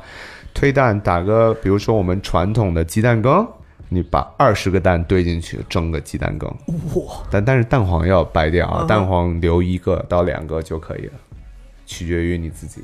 所以其实跟财务有没有关系，可能有吧，嗯但不是绝对的。财务可以让你的文化更好。对，呃这个话嗯？从任何角度理解，对，文化梗。对，就是我们今天的语境还是正常的语境。对，比如说你就买冰冻食物，嗯哼，作作为身体来讲，身体并不认识你吃的是来自于意大利农场的什么，还是来自于大棚菜、大棚里面出养的什么笼鸡也是一样的，除非那个鸡是用变态的方法去养加速。催熟的。对，，如果是是它不太快乐在笼子里，因为它是不太快乐，可是它就是蛋白质，它不快乐跟我们有什么？就是我们是有关系，我们希望他们都快乐，可是人类也很自私，就是没办法，因为你要活着。所以他们只能大规模的去养鸡，只不过农场要做的就是用让他们更加快乐的方式，大规模的养鸡，这就是时代的进步或者技术能做到的事情。那它快乐一点儿，可能肉就好吃一点儿。对但是最终你还是要吃。不过最终的最终，你的身体分解之后就是蛋白质。营养成分都是一样。没错，是的，可能好的、很快乐的鸡，蛋白质高一点儿，同样克数会高一点儿。不纠结那一克两克了。没错，是的，对对差不多这个意思。分享给大家食品工业的一些啊、待会儿走了就去去趟超市了，准备 好好看。所以其实我们公司有一个对食饮食非常在意的苛刻的人，钱同学，对我相信，希望他可以听这期节目啊。对，但他有点走火入魔也，不能说走走火入魔，可能有点过了。剑走偏锋。就是他，其实你看他吃饭，你可能觉得他也走火入魔；你看 TDZ 吃饭，你可能觉得他也走火入魔。OK，二十个鸡蛋做一鸡蛋羹，不走火入魔想。试试。这个是真的吗？我以为只是说可以我觉得。钱应该是看了很多相关的东西，然后他在尝试非常严格的膳食管理。嗯，对，对，这也就意味着，其实大概率你是要放弃很多东西的，对吧？绝大多数餐厅，你可能无法无法为你定制你要的东西的时候，你就要放弃。绝大多数餐厅我都可以。对，原因是我不会放弃沟通。OK，他有智慧，这个事儿，我觉得就是厉害的厉害的地方。怎么能实现这个？比咱举一个就例子，别人看他不敢呀。他说哦：“给我来二十个鸡蛋做的鸡蛋羹不是，咱举一个实际例子，我觉得大家才能理解。肯好了好了德好了，给你弄给你弄。大哥，你稍等一下子，三 D 火焰啊，马上。三 D 火焰给你蒸一个。对，甚至肯德基我都可以。对，当你啊，对，比如说出差，也不是所有的环没有鸡的肯德，基也也可以吗？就吃五个五个玉米杯吗？肯德基肯定有鸡啊。哎比如说，对，就是你好，我想要一个什么什么堡，嗯，鸡排越多越好，别给我面包，为什么突酱然押别给我。押韵了呢？那岂不就是点的就是鸡排？对，但是他没有这产品啊，我就把面包两片儿掰下来还给他，然后就可以。我说你好，再帮我来一杯热水。因为因为他我说现在肯德基我觉得还挺人性化的。我说嗯哼你好，请不要给我放酱，他就不放酱嗯，他就不放。他说没问题，所以你就特别好只吃那个鸡排。鸡排对，没错，把炸的地方去掉。对，如果实在条假设方圆十公里只有麦当劳，嗯，我也能吃快乐鸡桶，比如说那个叫什么小鸡块儿，麦乐鸡，麦乐鸡，麦乐鸡，我会把外面我不嫌麻烦，我就剥掉了，哦，我只吃里面。所以我觉得最重要的还是你自己的膳食管理。当然，没有人会为你准备好，就是完全匹配于你，但是这就是适应环境。我刚本来想举个吃火锅，后来想想他一开始说了，吃火锅它可以是我昨天吃的寿喜烧，涮是吧？它可以涮清汤啊，对吧？火锅从来都是白开水底。你好，白开水。就是白水煮肉煮菜，对，白水当然就是凡是自然状的植物都没有问题，比如说葱段，比较传统一些，葱段、枸杞、姜，姜、蘑菇，十斤枸杞，但味道呢？那你蘸酱吗？当然不蘸。不蘸麻酱，我肯定传统北京那个我自己是不会，肯定不吃。那你有蘸料什么蘸料吗？没有，我可以用西式的酱油或海鲜汁，稍微提一点味道就 OK 了。对，然后其实没那么难，就没那么困难，你可以尝试一下，就是你很珍惜你有的东西，就很珍惜，你会长久会很珍惜。对这件事情，就听起来，就对于绝大多数人来说都是控制和忍受。嗯呐，对，但是他刚才说的有一个点非常重要，我觉得也是需要极力去大家想清楚的，就是你是想要享受吃饭的那一两个小时，嗯，还是享受你一整天？对，我选择一整天。我觉得最大的问题是，绝大多数人因为没有尝试过，而没从来没感受过，当我控制了油脂和碳水的摄入之后，一整天的状态。你的状态。哦，没错，是的。对你如果感受过了，你也许会对那个状态上瘾，然后心甘情愿的去控制那一小时的享受。没错，是的。起眼保不齐现在已经是这种感觉了。其实就是这样的。嗯，对，所以我很担心钱，不是 不是，有一阵的钱，就是说我我我我我们这位同事他有的时候这也不算隐私吧，我觉得还好，就是他觉得他会当他摄入碳呃碳水的时候，他会觉得有些愧疚感。嗯负罪感是吧？对我曾经有过。嗯，可以现在分已经没有了。可以分享一下吗？现在我已经不吃碳水了。怎么解决？在我上一次碰触米饭，白色的米饭是在二零一零年，三滴泪水，十一年对，在东京。没碰过米饭了，已经。对，没错，在东京啊，因为那间东京的餐厅是非常有名的猪扒饭，而且是不允许带带出去的。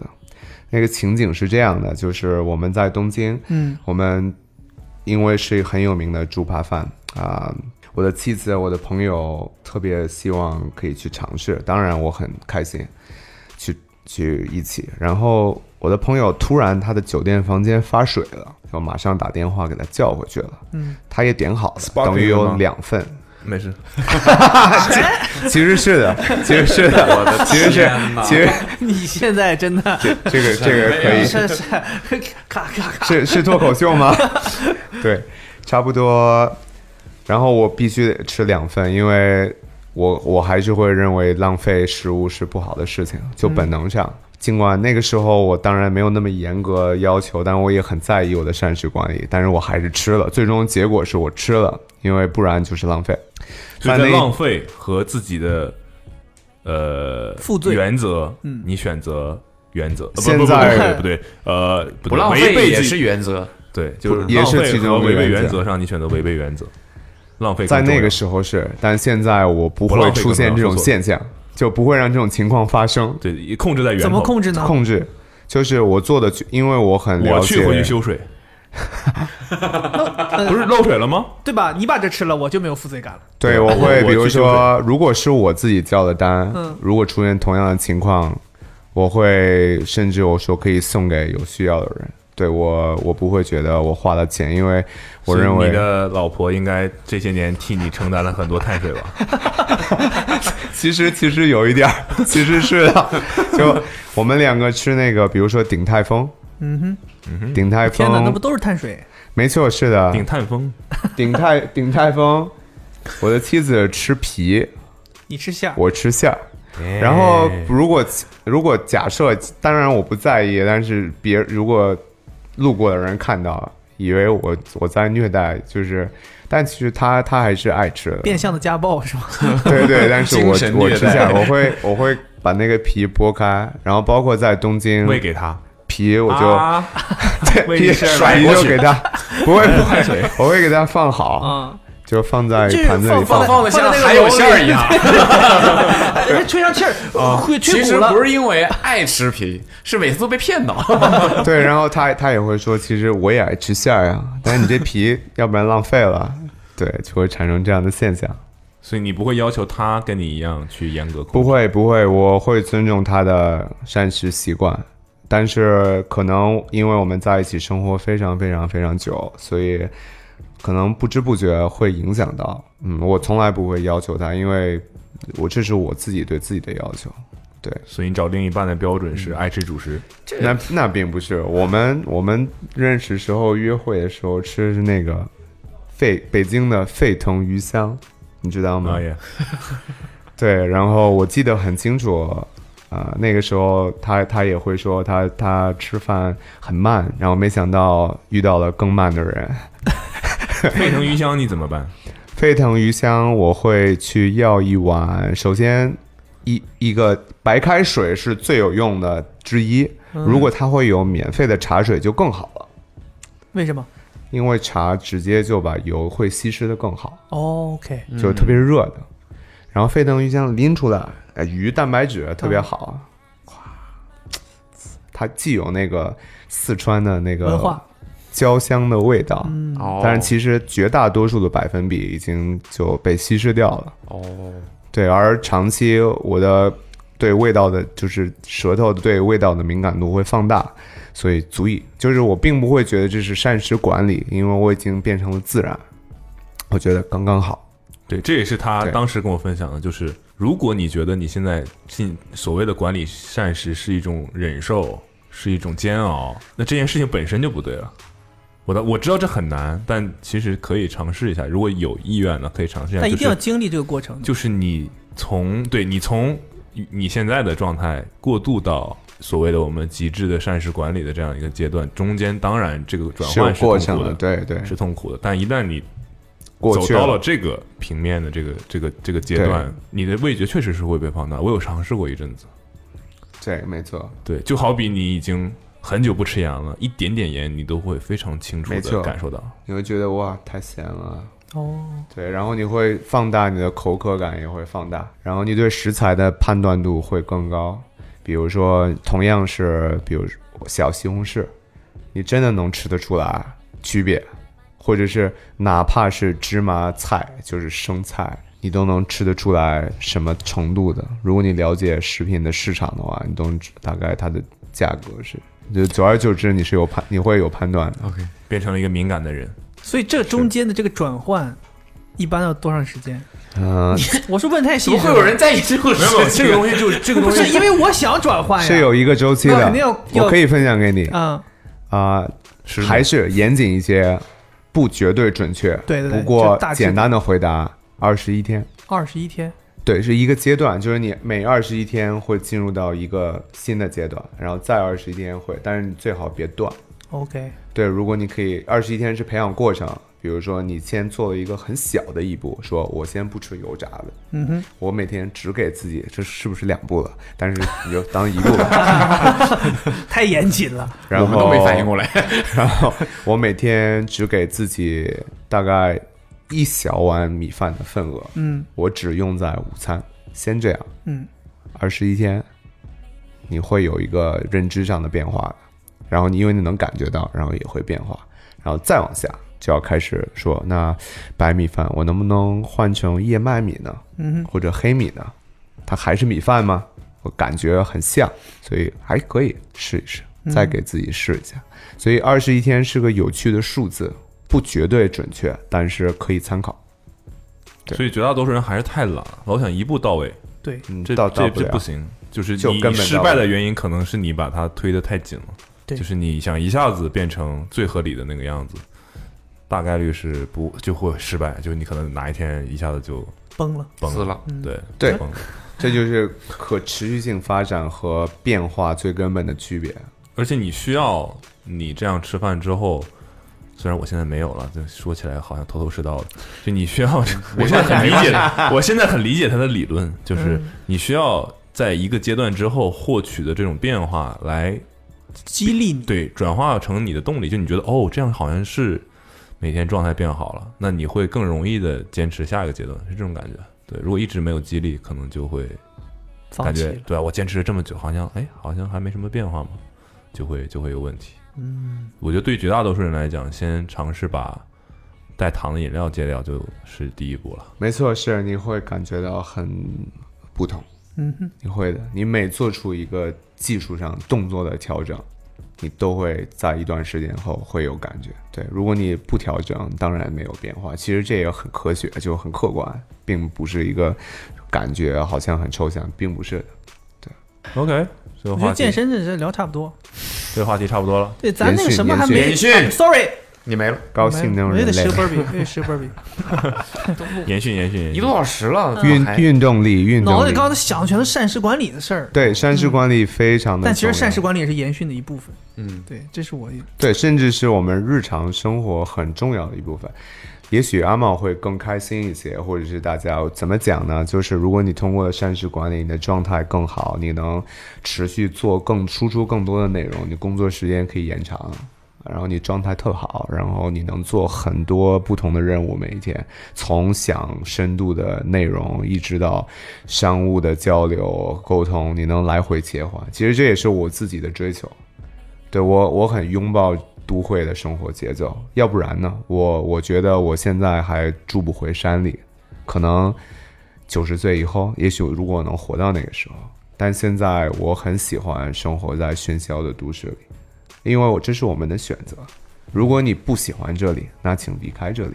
比如说，你可以去乡下去种田、钓鱼，你你没有这些，你不需要高表现，你不需要高性能，你只需要，嗯啊钓鱼，今天晚上吃了，烧一烧挺好，晚上啊睡觉，也没有互联网，也没有电话，但是你换问题又回来了，你接受吗？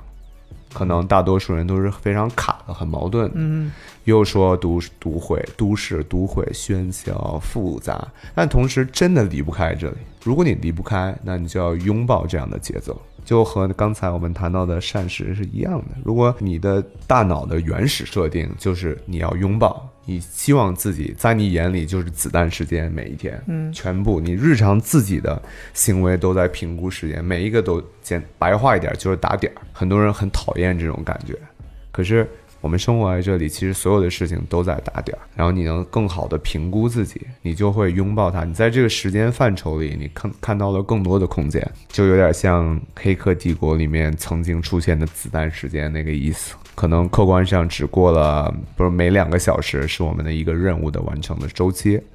这个两小时也很有趣，包括运动、所有的会议、工作，两小时也是一个刚才二十一天差不多的数字。嗯，两小时你能看到别人能看到，比如说二十个空间，但是你的状态好之后，你的大脑的处理能力，你也许在你眼里是四十个空间，那你自然生成的效率就是不同的东西。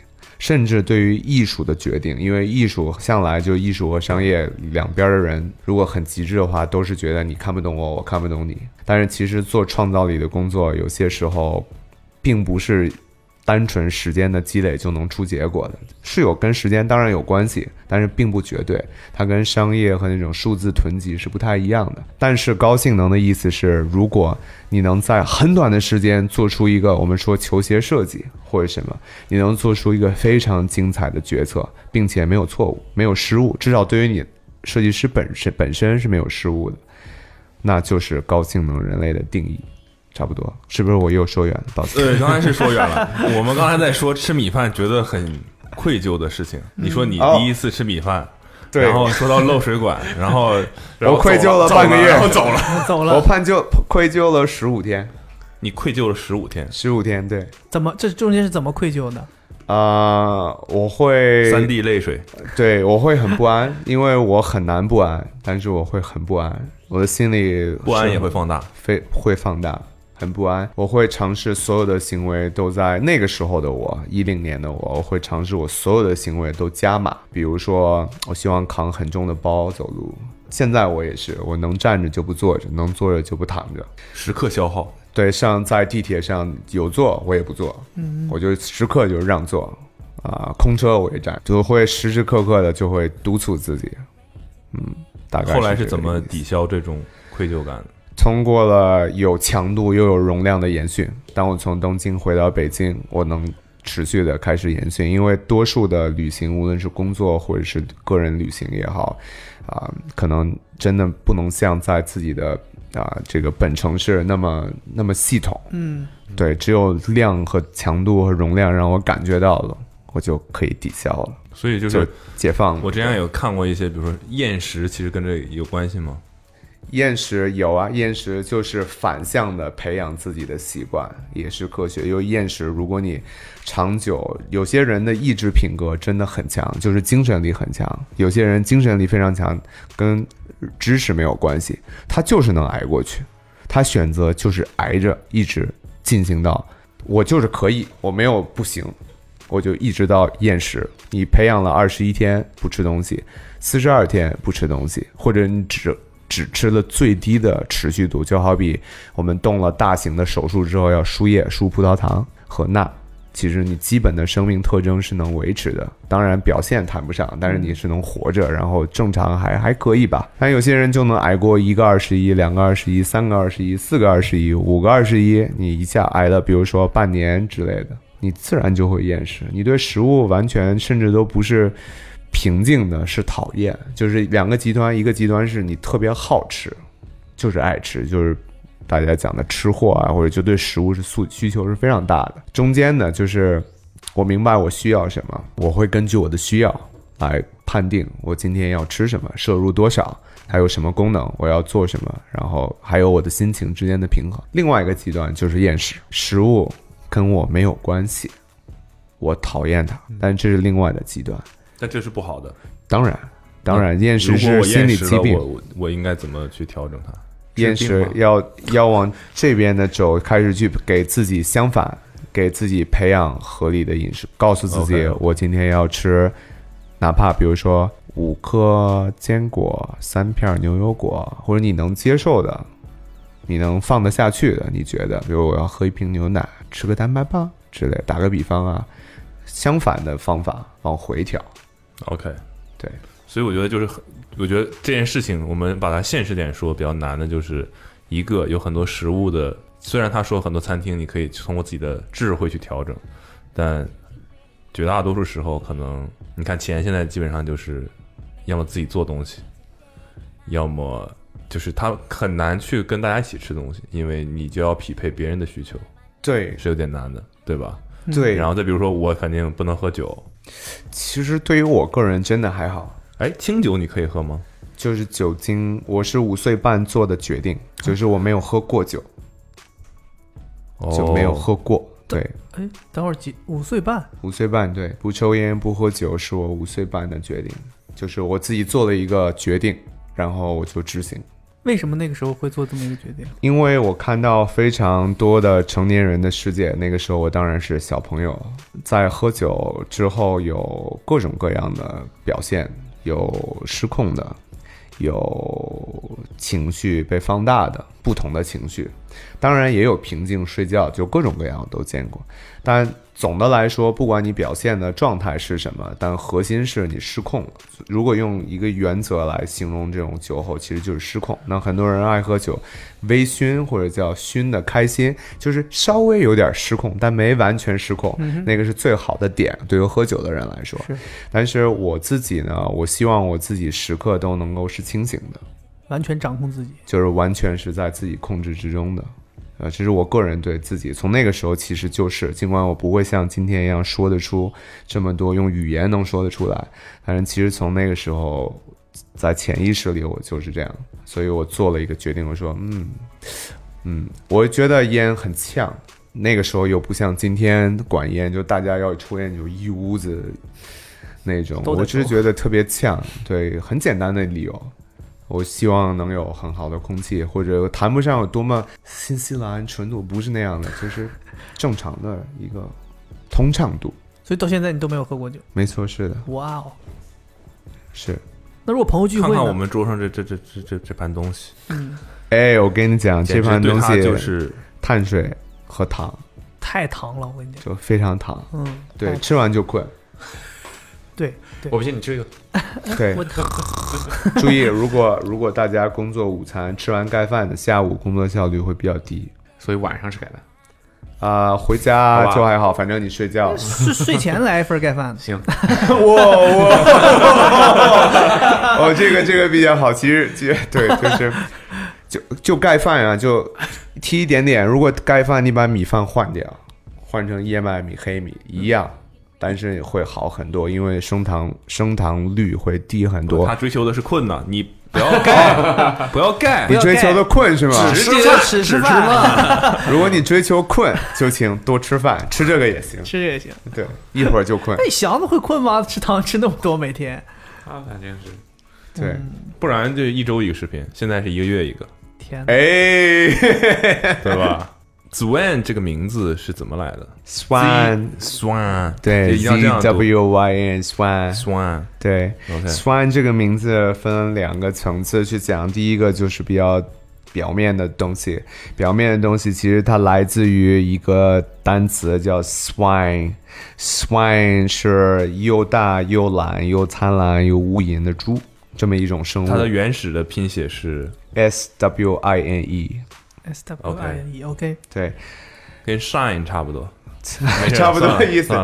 但当大家提到这个生物的时候，在全世界的文化里、语言文化里，基本上都是偏负面的形容或者是印象。但是 Z W Y N，我们先说，先不说对英语或拉丁语敏感与否，不明白也没关系。但是从视觉上，从看这几个字母的视觉形态，你也不会直观的跟刚才那个生物发生关联，因为它看起来很尖锐。嗯哼所以这代表了我想表达一件事情，有一点点像蝙蝠侠为什么自己命名自己为蝙蝠侠的意思，因为他最害怕的就是蝙蝠。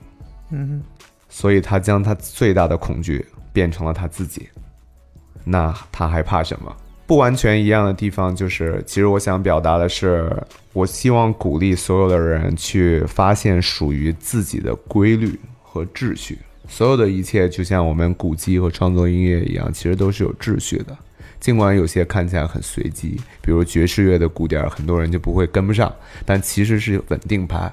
所以你能发现这个稳定的规律，属于你自己的，这是我鼓励的方向。所以 ZWYN 是一个代表啊、另外一个层面就是我想表达的，关于我们之前有提到关于破坏和重建，从运动力的开发对我们机体的开发，其实就是破坏和重建的过程。而放大说这个事情，我们的文明甚至宇宙都是在这个规律里滚动的。每一次爆炸，每一次破坏，为什么宗教里有暗黑破坏神，等等等等？你不破，只有经过摧毁和破坏，才能重建新的秩序。而新的秩序一定优于上一个文明，也当然不是绝对的啊。灭霸的理论呗，是吧？差不多这个理论，但这个理论如果推向到一个极端，那就变成了极致化的失衡。嗯，但是根本上就是，如果进行良性的破坏，会有新的秩序产生。所以，无论是我们从个体的发展，一直到工作的协作，一直到社会协作、不同国家协作、不同领域的协作，其实都在这个规律里面在循环着。这也是我们文明发展的根本的方法论。你会时不时破坏一下自己的公司吗？比如说，突然裁掉了一半的人，不会，迎来了新 迎来了新的不会秩序。我的破坏是，我会花很多时间跟大家交流我们今天所分享的很多的上下文关系和为什么，去破坏他们已经熟悉的既有的生成的框架。当然，我并不是为了破坏而破坏，我希望如果他们能感知到，他们自己就会变的。那这就是重建。那这样反而在一定的时期内，按照对的方向去发展。我不希望，当然，也许 Swan 随着发展，有一天会面临刚才阿茂提到的情况。不过，嗯，我会尽可能的降低这个事情发生的概率以及发生后可能的规模。有些时候就是这中间也是有个平衡，所以这也是我作为就是 Swan 为什么是原理，这是我的责任嘛。对，今天来不是还有个别的目的吗？是什么什么目的？怎么？我听说玩音乐了。对，音乐你发给我那个 logo 是一个圈，然后你能说这个 logo 吗？这个 logo 呃不呃 yeah 字儿，OK，对，对。哦，这是一个新的 logo 吗？对，它是 Swan 的衍生，它的你先说你现在的这个哦，这个这个 Swan，logo 是来源全是什么？Swan 发现，对，然后 Swan 还有刚才我们在今天的啊、聊天微醺的聊天里，刚开始关于零和一破坏秩序阴和阳，其实它们原理是共通的，所以这个标识在表象上面。啊、有些像，你可以把它理解成为黑帝斯，冥王黑帝斯的双叉戟，它代表着破坏。事实上，哦，OK，对，合理了。对，那那个呢？音乐的那个呢？啊其实，在后面后面的环，不论是环的形态，还是环的切口的的角度和变化，嗯，其实来自于在里面有一个看不见的看不见的形态参考和数据点参考，里面含着一哦，我好像大概能懂。对啊、非常的不明显，因为我不希望。抱歉，我说出来了，但是没关系。对我们可以打码的，我们可以逼掉的。对，可其实可以逼掉。对啊、我不希望很显性，但它这就是它的意思。然后它是一个实体的，你会发现这里是线线态的，这里是块状的。嗯哼，所以这里面再有啊、包括双叉戟，亦或是一个面具，在这里你会发现线条的走向都不同，线条走向代表着我们的状态不同。对，在这里面会有一些粗野在里面，对，然后这是很稳定的形态，然后这里面有一点儿像日本的漫画《死神 Bleach》，就是包括地狱男爵。其实我们更愿意去将我们我们本身就是来自于三 D 火焰中的魔鬼。Swans 加了一个 Swan Z，所以领子上的我们有全新设计了新的字体，然后这就是开头的 Z 和结尾的 Z 在领子上面。然后今年我们也会正式发表 Swan Suits，我们称之为全息成衣 （Holistic Garments）。对，我们经过了很一啊、前四年以及更久时间的沉淀，形成了非常完整的设计语言。啊，我们的一切的想法都是来自于刚才我们一直交流的所有的一切，我们所有的物资资源，我们称之为资源，我们我更愿意称之为资源，而不是产品、商品这些东西。资源都在支护着我们的信信仰和我们的行为，都在帮助我们优化我们所相信的动态。所以我们叫全息成衣的意思就是 holistic garments。我们将衣服在这个时代对于我们而言是工具 utilities。我们并不是，我们去掉了非常多的装饰，就是绝对不装饰。就是 Art Deco 艺术装饰是我们全部用减法最大的付出，就是最专注的用减法。在这个时代，我们的衣服应该是我们身上的工具，来帮助我们行为在特别错综复杂、高速信息庞杂的都会里。那东京是一个典型的这样的城市，但很快北京、上海就当然都会往那个方向走。所以我们不想花更多的时间去思考怎么样穿衣服、造型是什么，但是我们又不能丢掉风格。所有的衣服能让我在我们现在的现在是访谈，访谈前我有一个会议，商商务的会议，商务的会议之前呢，我在研训。嗯哼，从全天候，我需要我只穿一身全息成衣，包括我出差旅行，我不希望花任何的时间在想我今天穿什么，怎么搭配。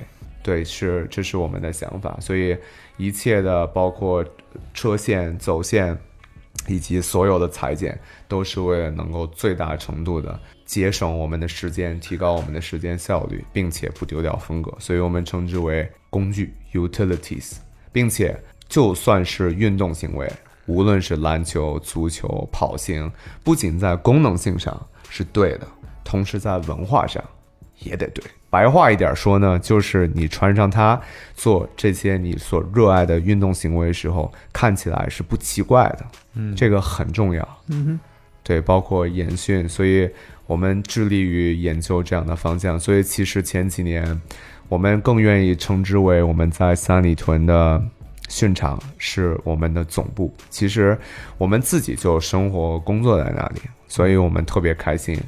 其实我们是一个研究所，对，在研究包括技能摄入、全息成一，那如何很具象的带给大家，而不是只能听我的表达和陈述。所以我们一直都在做这件事情，yes sir。所以这就是 Swans。那 Swans 的音乐，音乐其实是我一直以来最重要的，我认为是最重要的能量。嗯嗯，甚至。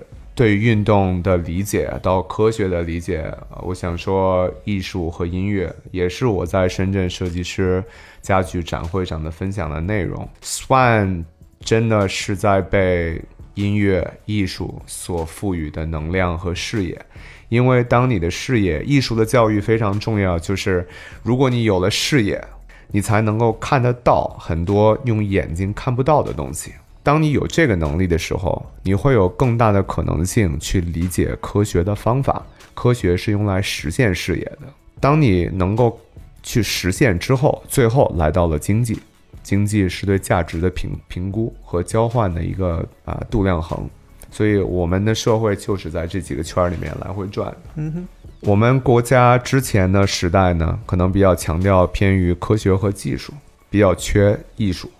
比如说，具体一点说，我们的时代从小的时候生下来，可能不是很多人都有很多的机会去看到各种艺术的展览、画廊这些东西。那个时代，这就是造成了后面教育界一直在探索的事情，就是很多人数学奥奥赛特别厉害，嗯，可是他不知道奥赛是为了什么目的而存在的。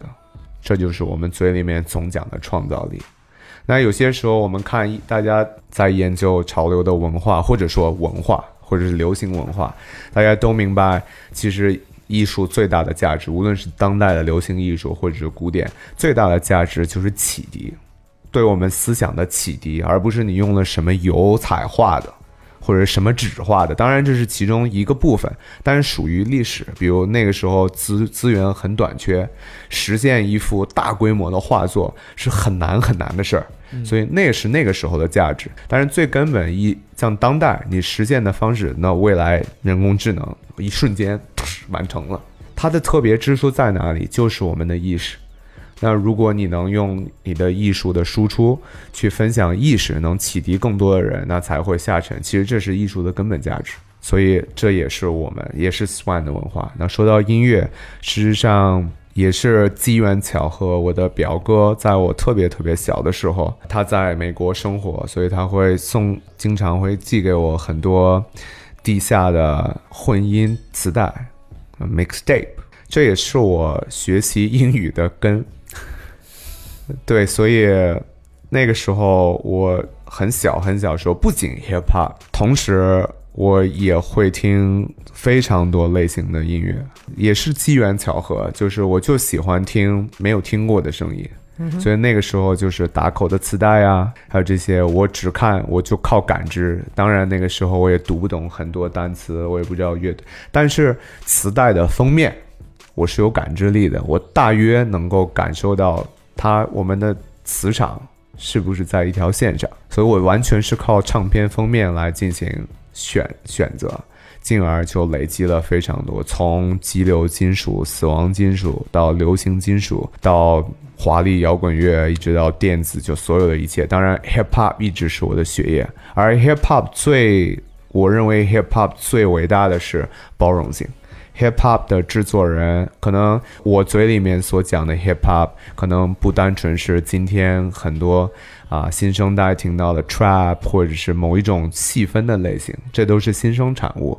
但是我也不会说啊什么 boom bap 是最好的，当然不是，因为时代一直在变，音乐形态也在变。但是 hip hop 最大的价值，因为从创作手法上来说，先不说根源的文化，大家都知道，可能在奴隶社会的时候啊，也不叫奴隶社会，当代资本主义前前的社会，美国就是黑人还是没有得到啊种族的解放的时候，是奴隶啊，他们用来去表达自己作为那个社会角色，当时的美国，然后大家就敲敲锣打鼓啊。敲桶，或者是能能敲的都敲吧。一直到后面发展到可以创作音乐的时候，大家会用自己能触及到的所有的工具，或者到当代稍微演化到当代，大家都知道采样这个技术行为。采样的意思是你需要听所博览所有的音乐，所以在技术上，hip hop 的制作人需要听所有的音乐，来找到自己想表达的声音和点。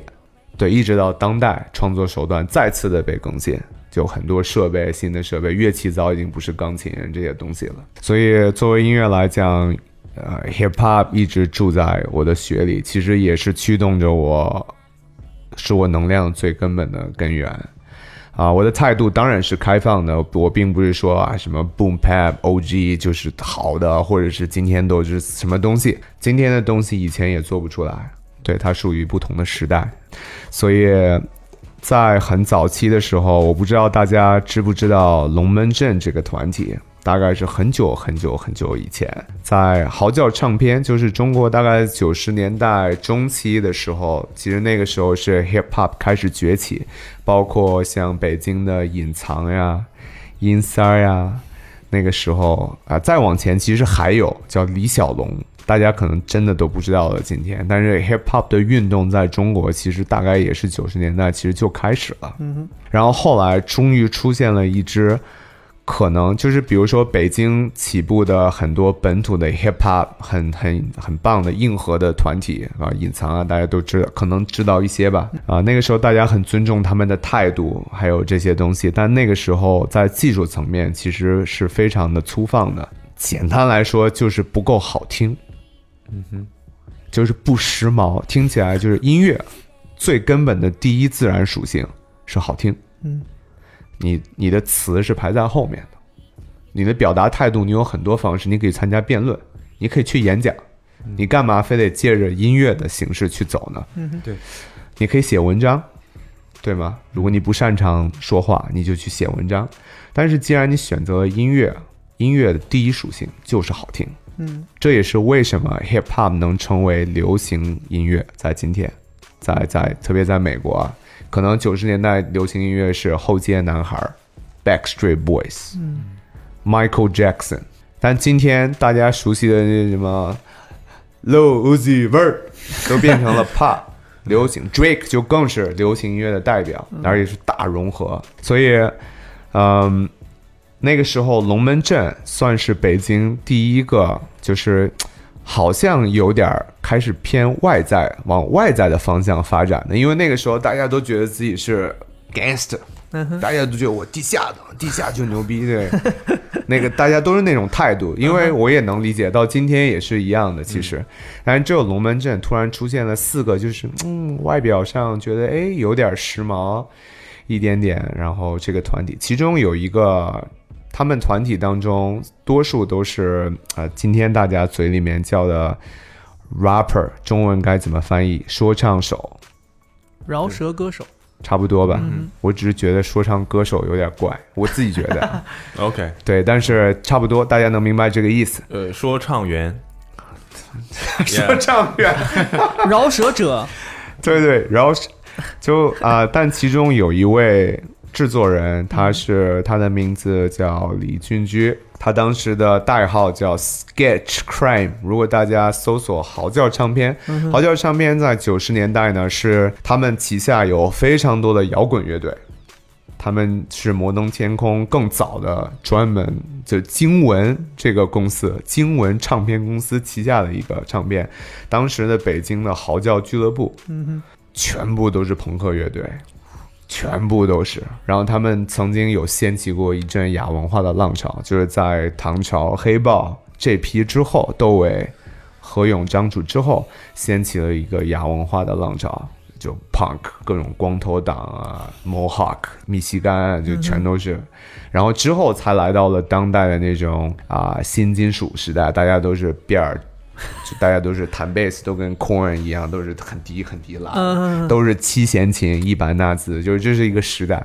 然后后面 hip hop 的团体龙门阵，龙门阵当中，李俊驹是唯一嚎叫唱片里发了一张纯器乐的爵士 hip hop。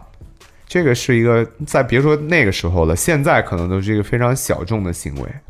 但非常有趣的是，这张唱片它叫糖果商店，嗯，它叫当时的化名叫 Sketchcraft，当时还没有数字 CD，它真正的卖出去的唱片数量是非常好的，很有趣。后来他就龙门阵团体，他也负责制作，还有当然他也是去呃说唱手之一。对，然后今天大家可能都听说过 Nine One 对吗？Nine One，嗯，都知道这个名字。知道。那今天的 WROC 的音乐总监就是他，所以在 Swans 的成员里，除了我之外，另外一个就是他。OK，我们并没有停止音乐，对，不管他现在做什么，他之前从事媒体工作啊，新视线、男人装这些，然后还有音乐。后来他自己也发了叫牛 A 的弟弟，他叫 Kirby Lee，就是任天堂那个粉色的球，对，他有另外一个化名。然后这就是北京的 hip hop 这样的一个演变，然后直到今天就当然啊开始出现了很多生机。增长的很快，等等，所以这是我们团体第二位成员。然后团体里另外的一位新的成员，他他十五岁，没错，是的，Swans 很很奇妙，我不知道该怎么定义这个组织，我叫它组织，就是我们更愿意，我们在一起的目的是为了探索新的声音，就是探索别人可能很特别的声音，是我们想要做到的。十五岁，他非常的有才华，他也是 Swan 的入员。事实上，这是我们认识的经历。我们我在他身上看到了可能小的时候的我有很多相似的地方。他延续的动机是音乐，嗯哼，浅层一点说，就是自己想变得更帅、更有风格。没毛病。没毛病，因为他的音乐，他是很有才华的音乐制作人，他也很害羞，他并不是很能说、很能表达，但是他所将所有的表达都溶解在了他的音乐里啊、我他最引起我注意的是，我问他第一个问题说你喜欢什么音乐？他迟疑了很久都没有能准确的说得出来。我非常喜欢这一点，是因为他找不到一个合适的词去形容他的追求。就说明，如果我一问他，他说：“哦，我喜欢 trap”，那可能我的兴趣就失去了。嗯，Get out。就是我尊重，就是尊重。OK，对，当然没没问题啊。但是，然后我说你用，我说你用什么？我说哎，那作为音乐的创作，你使用什么工具？这个点呢，其实是对于我很有意义，就是是我有有点像面试，但是也不算是啊。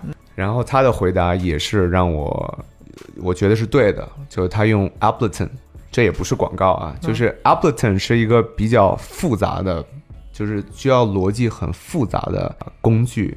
或者叫平面，或者叫硬件、软件的结合。所谓复杂，就是当你一打开界面的时候是蒙圈的，就什么都没有，一切都是由你来创造的。嗯它非常的强大。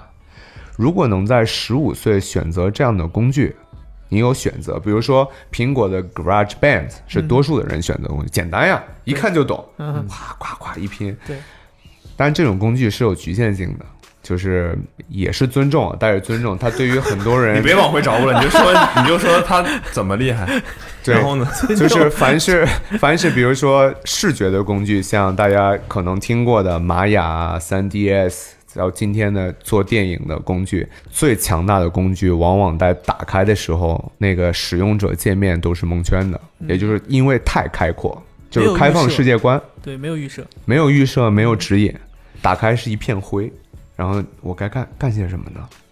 所以，如果能在十五岁去第一直觉去选择，不仅是选择，而且他真的在钻研下去，我认为在我心里是非常有很大的潜力的。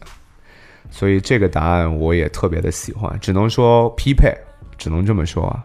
后来他就在表达更多，他说他听自己喜欢听的音乐类别其实非常多样，跟我一样，他多样，而且他一直在听非常有实验性的音乐。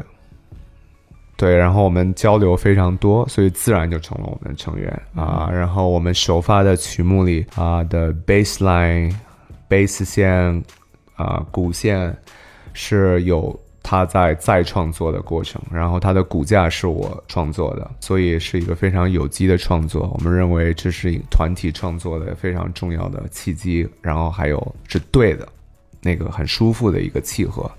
所以这是他，然后当然他的言训也在升级，他突然长大了，他突然变了，他大概如果硬要说掉体重这件事儿，他大概掉了十五公斤，嗯，他变成了就是跟他我刚见到他是非常不一样的，刚见到他的是一个球构成的生命体，对，几个球构成的。尽管他也是希望大家就是 DJ Khaled 就是 emo kids，就像大家一样，都是头发遮盖眼睛啊，那个还也是啊有点那个 那样的，大家。但是他现在变得很精神，然后他要穿 swan suit。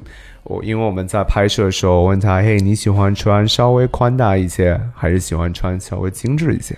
他的答案是：“我想穿精致的。”哦，我说：“哦，可以，三 D 火焰。对对对，Let's get it。他不像那同样年纪的孩子，大家都知道，比如一穿帽衫就穿很大的，啊，然后因为这样他觉得 swag，大裤子呀什么，他不。所以我我我能感受到他的一个成长的路径。另外一位呢是 DJ 饺子，猫也认识。呃，饺子呢，他是一个一直在 Swan。去承载整个运营和部分的市场组的工作。那除此之外，大家熟悉他是因为能在各大的品牌的这种啊事件上面见到他的身身影。啊，饺子最大的特点是音乐的品味和对现场的这种音乐节奏的拼接和再组织。所以其实我也不知道我该怎么定义我们的组织。另外一位也是大家会听到他的声音，是一位新生代的。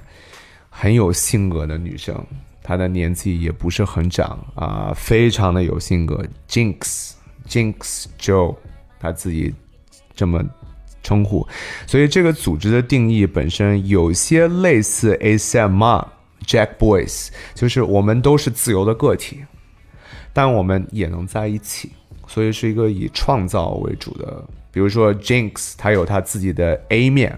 嗯哼，就是像与时俱进的新一代 Z 代 Z 生代人，新媒体呀、快速短的内容呀，他们也生活在主流的这样的一个世界里。但是我们在一起创造的时候呢，我的愿望是能跟他探索他可能会有的，也许他自己还没有完全确信的 B 面。嗯哼。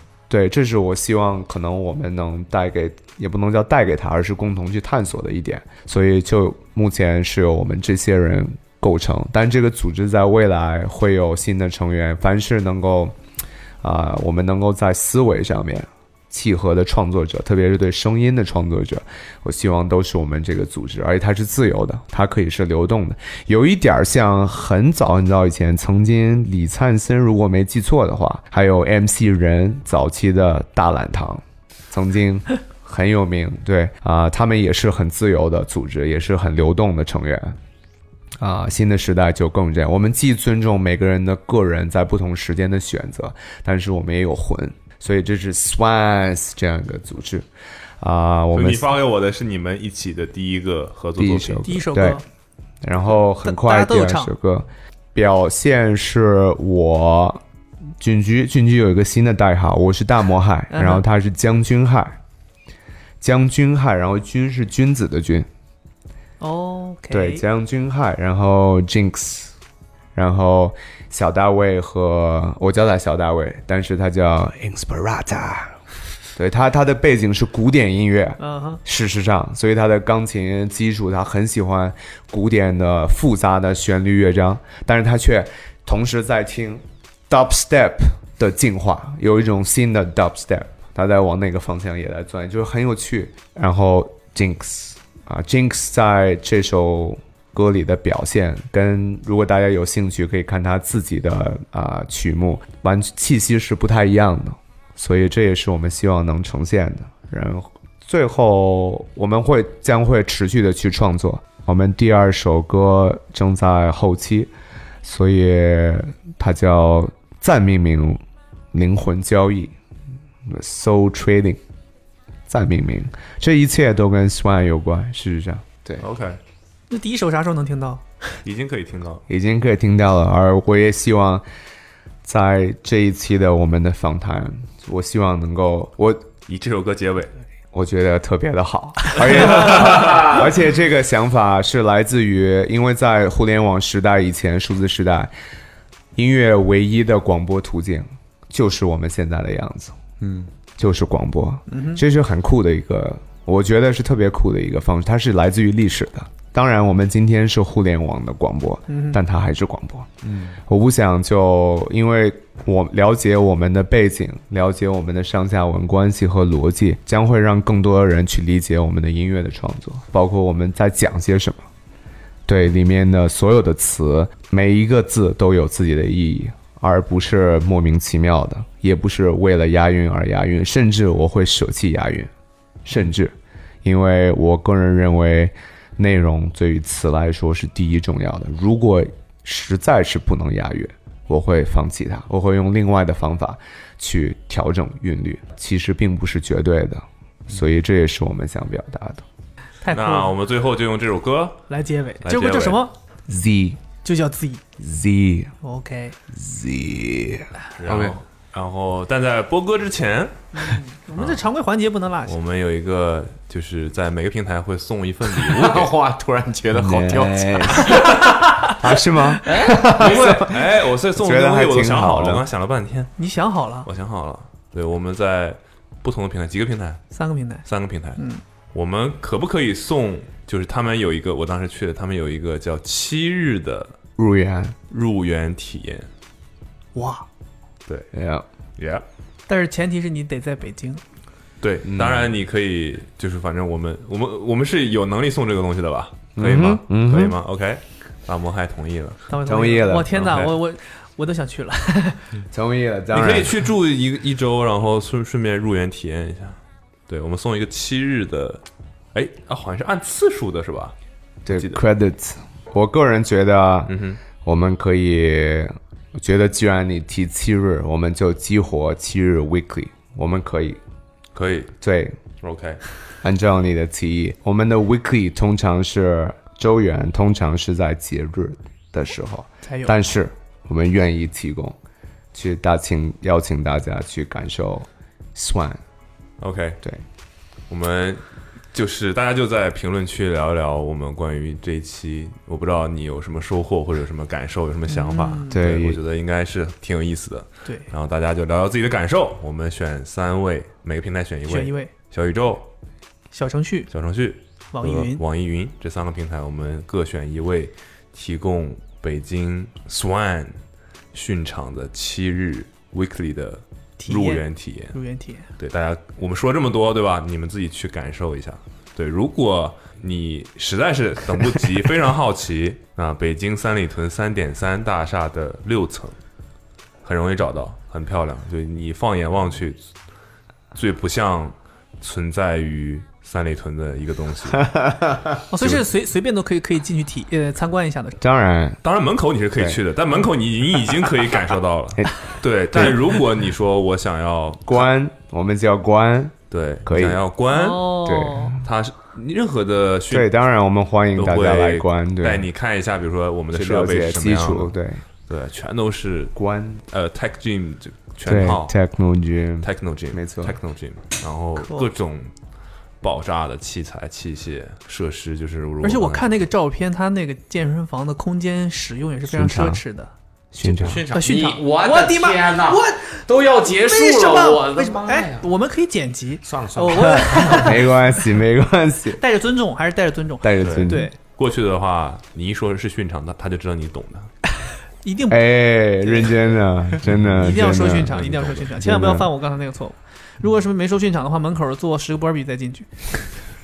对，可以看一下，可以去看一下。对，他们是提供就是给准备入园的，当然欢迎大家训者去了解我们，对，可以去看一看。然后顺便门口有挂着他们的也有呃呃全息全息成衣 OK 对，然后也有他们提供的东西。其实我当时就特别想买，但没有我的尺码。哎，所以在训训场里面研训的时候是可以喝 Zik 的吗？当然当然那个是对的情景，就很对很自然，对就如果你不了对到不行解是什么的话，可以看一下我们之前发过的没错，对。GEQ。机能摄入，Zik 驱动。对，，Yeah，高级表现营养、高级运动营养，也希望带给更多人，能帮助到大家以更好的状态面对每一天。